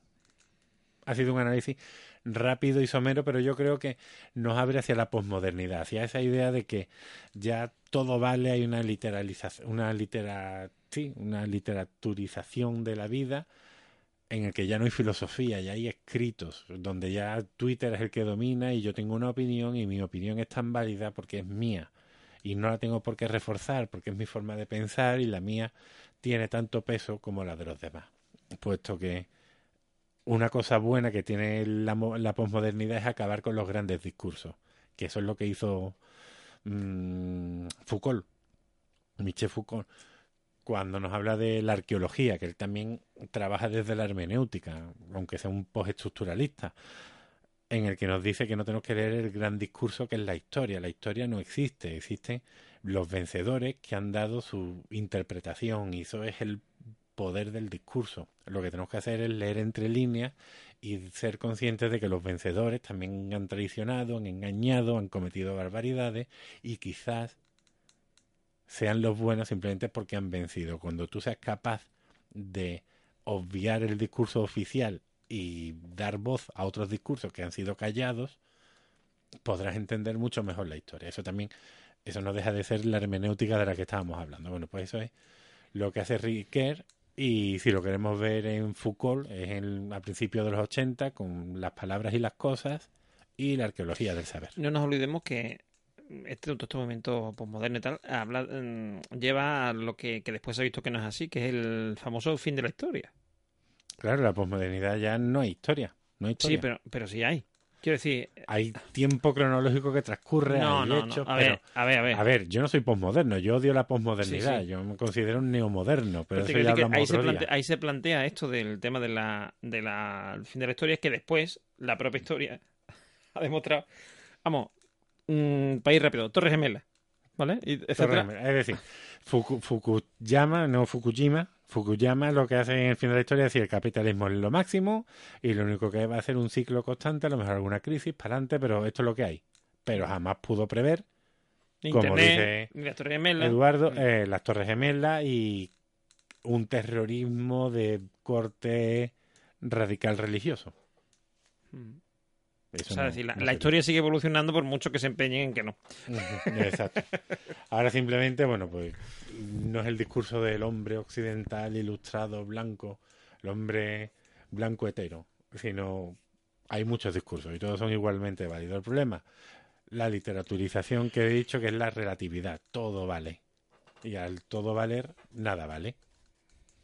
Por eso no me gusta la posmodernidad, pero bueno, ahí está y algún día hablaremos más de ella. Pero ahora mismo estamos inmersos. Estamos totalmente, estamos ahogándonos en, ella. En la posmodernidad. Con gente como, bueno... y en el relativismo. Cizek. Bueno, pero aparte de pensadores, te quiero decir, uno se asoma a Twitter y eso que hemos estado hablando en la primera sección y que hablamos muchas veces de que la opinión, parece que la opinión de cualquiera, o sea, decir, mm, mi, opinión sobre un, o sea, tu opinión, por ejemplo, sobre un cáncer que yo pudiera tener, o la mía propia va a ser tan válida que la del médico que ha estudiado los años de carrera que sí, sí, sí. ¿Sabes? O simplemente eso, lo que ya hablamos en su día de, ay, de la falacia, ad hominem. Pues, pues, tú no, porque tú eres un facha. Tú qué vas a ver. Y esto es así porque lo digo yo y si no piensas como yo, eres un facha. Bueno, hemos caído en eso, en la relatividad, en la relativización. Ojo, la relatividad ya existimos, ya estamos, ¿no? Sí, lo de, lo de Einstein. Lo de Einstein.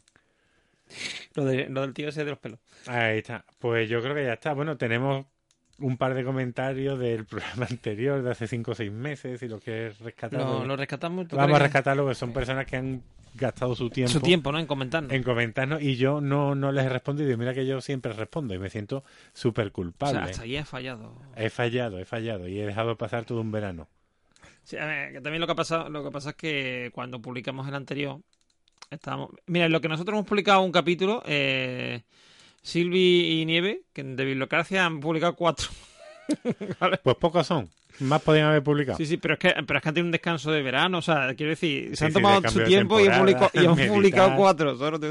Sí, sí, me tienen que llamar a ver cuando en la editorial sale mi libro, pues ya me llaman ellas y me hacen una entrevista. Me voy a sentir súper feliz. Me parece muy bien. Y como Luis de Tenemos dos comentarios. De Gabriel Andrés Silva Oteiza dice, son notables. Qué buen análisis de V. Me ha gustado y espero que sigan. Vamos arriba para que sigan hasta Ivo Esenciales, o como se llame, amigos.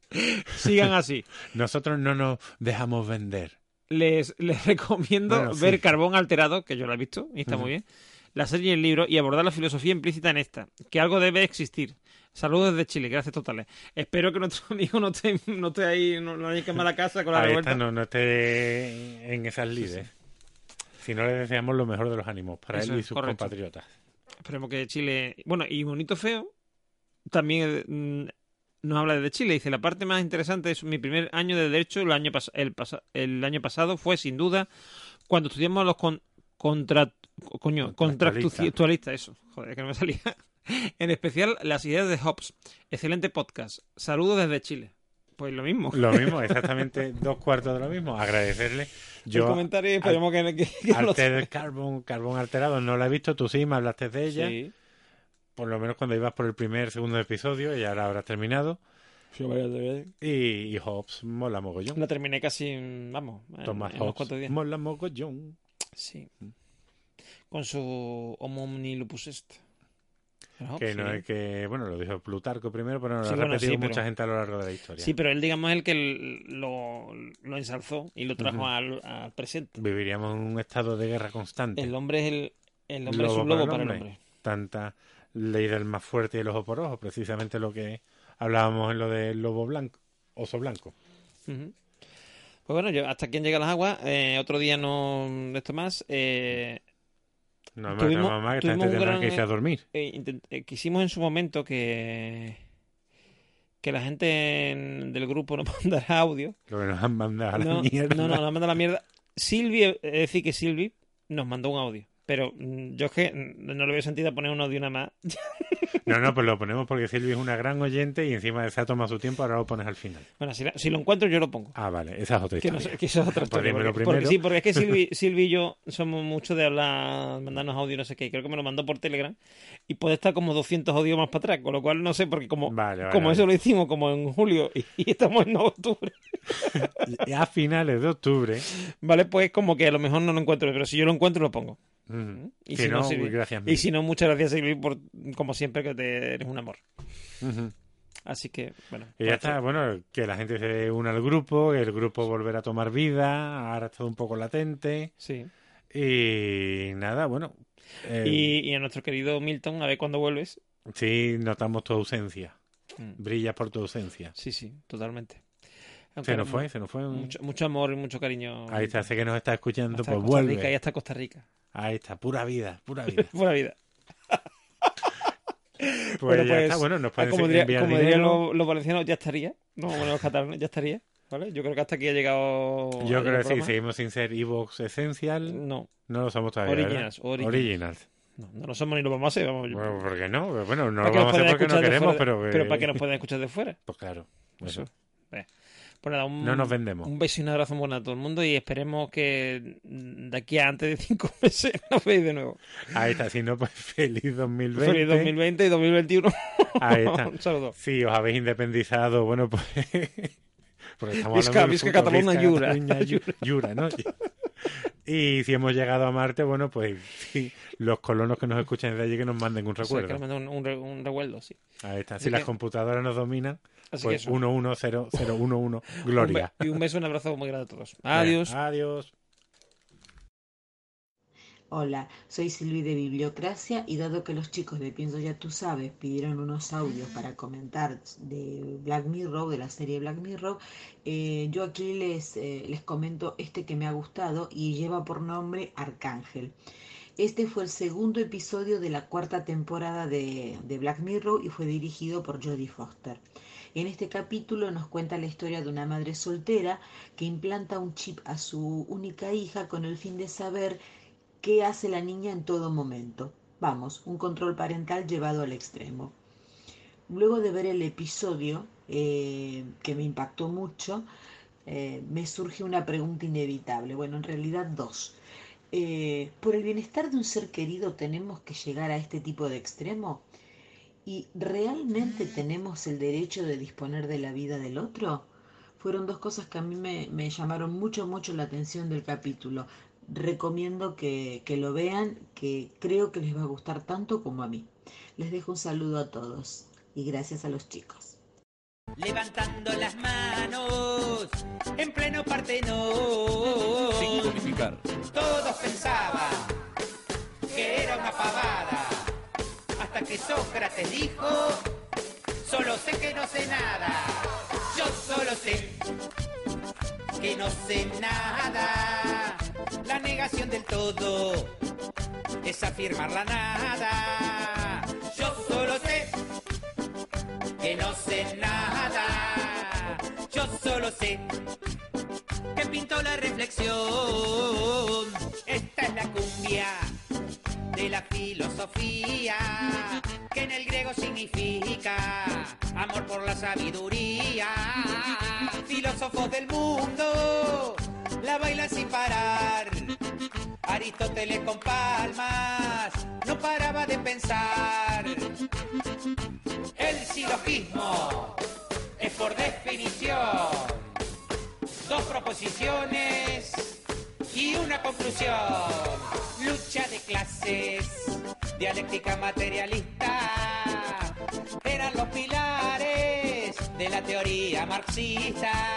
Particular a general, es método inductivo, de general a particular. Es método deductivo. Yo solo sé que no sé nada. La negación del todo es afirmar la nada. Yo solo sé que no sé nada. Yo solo sé que pintó la reflexión. Y Billy, ¿te cabió o no te cabió? Y si no te cabió, anda a estudiar como nosotros, corto de letra y filosofía. Exclusivo, sin codificar.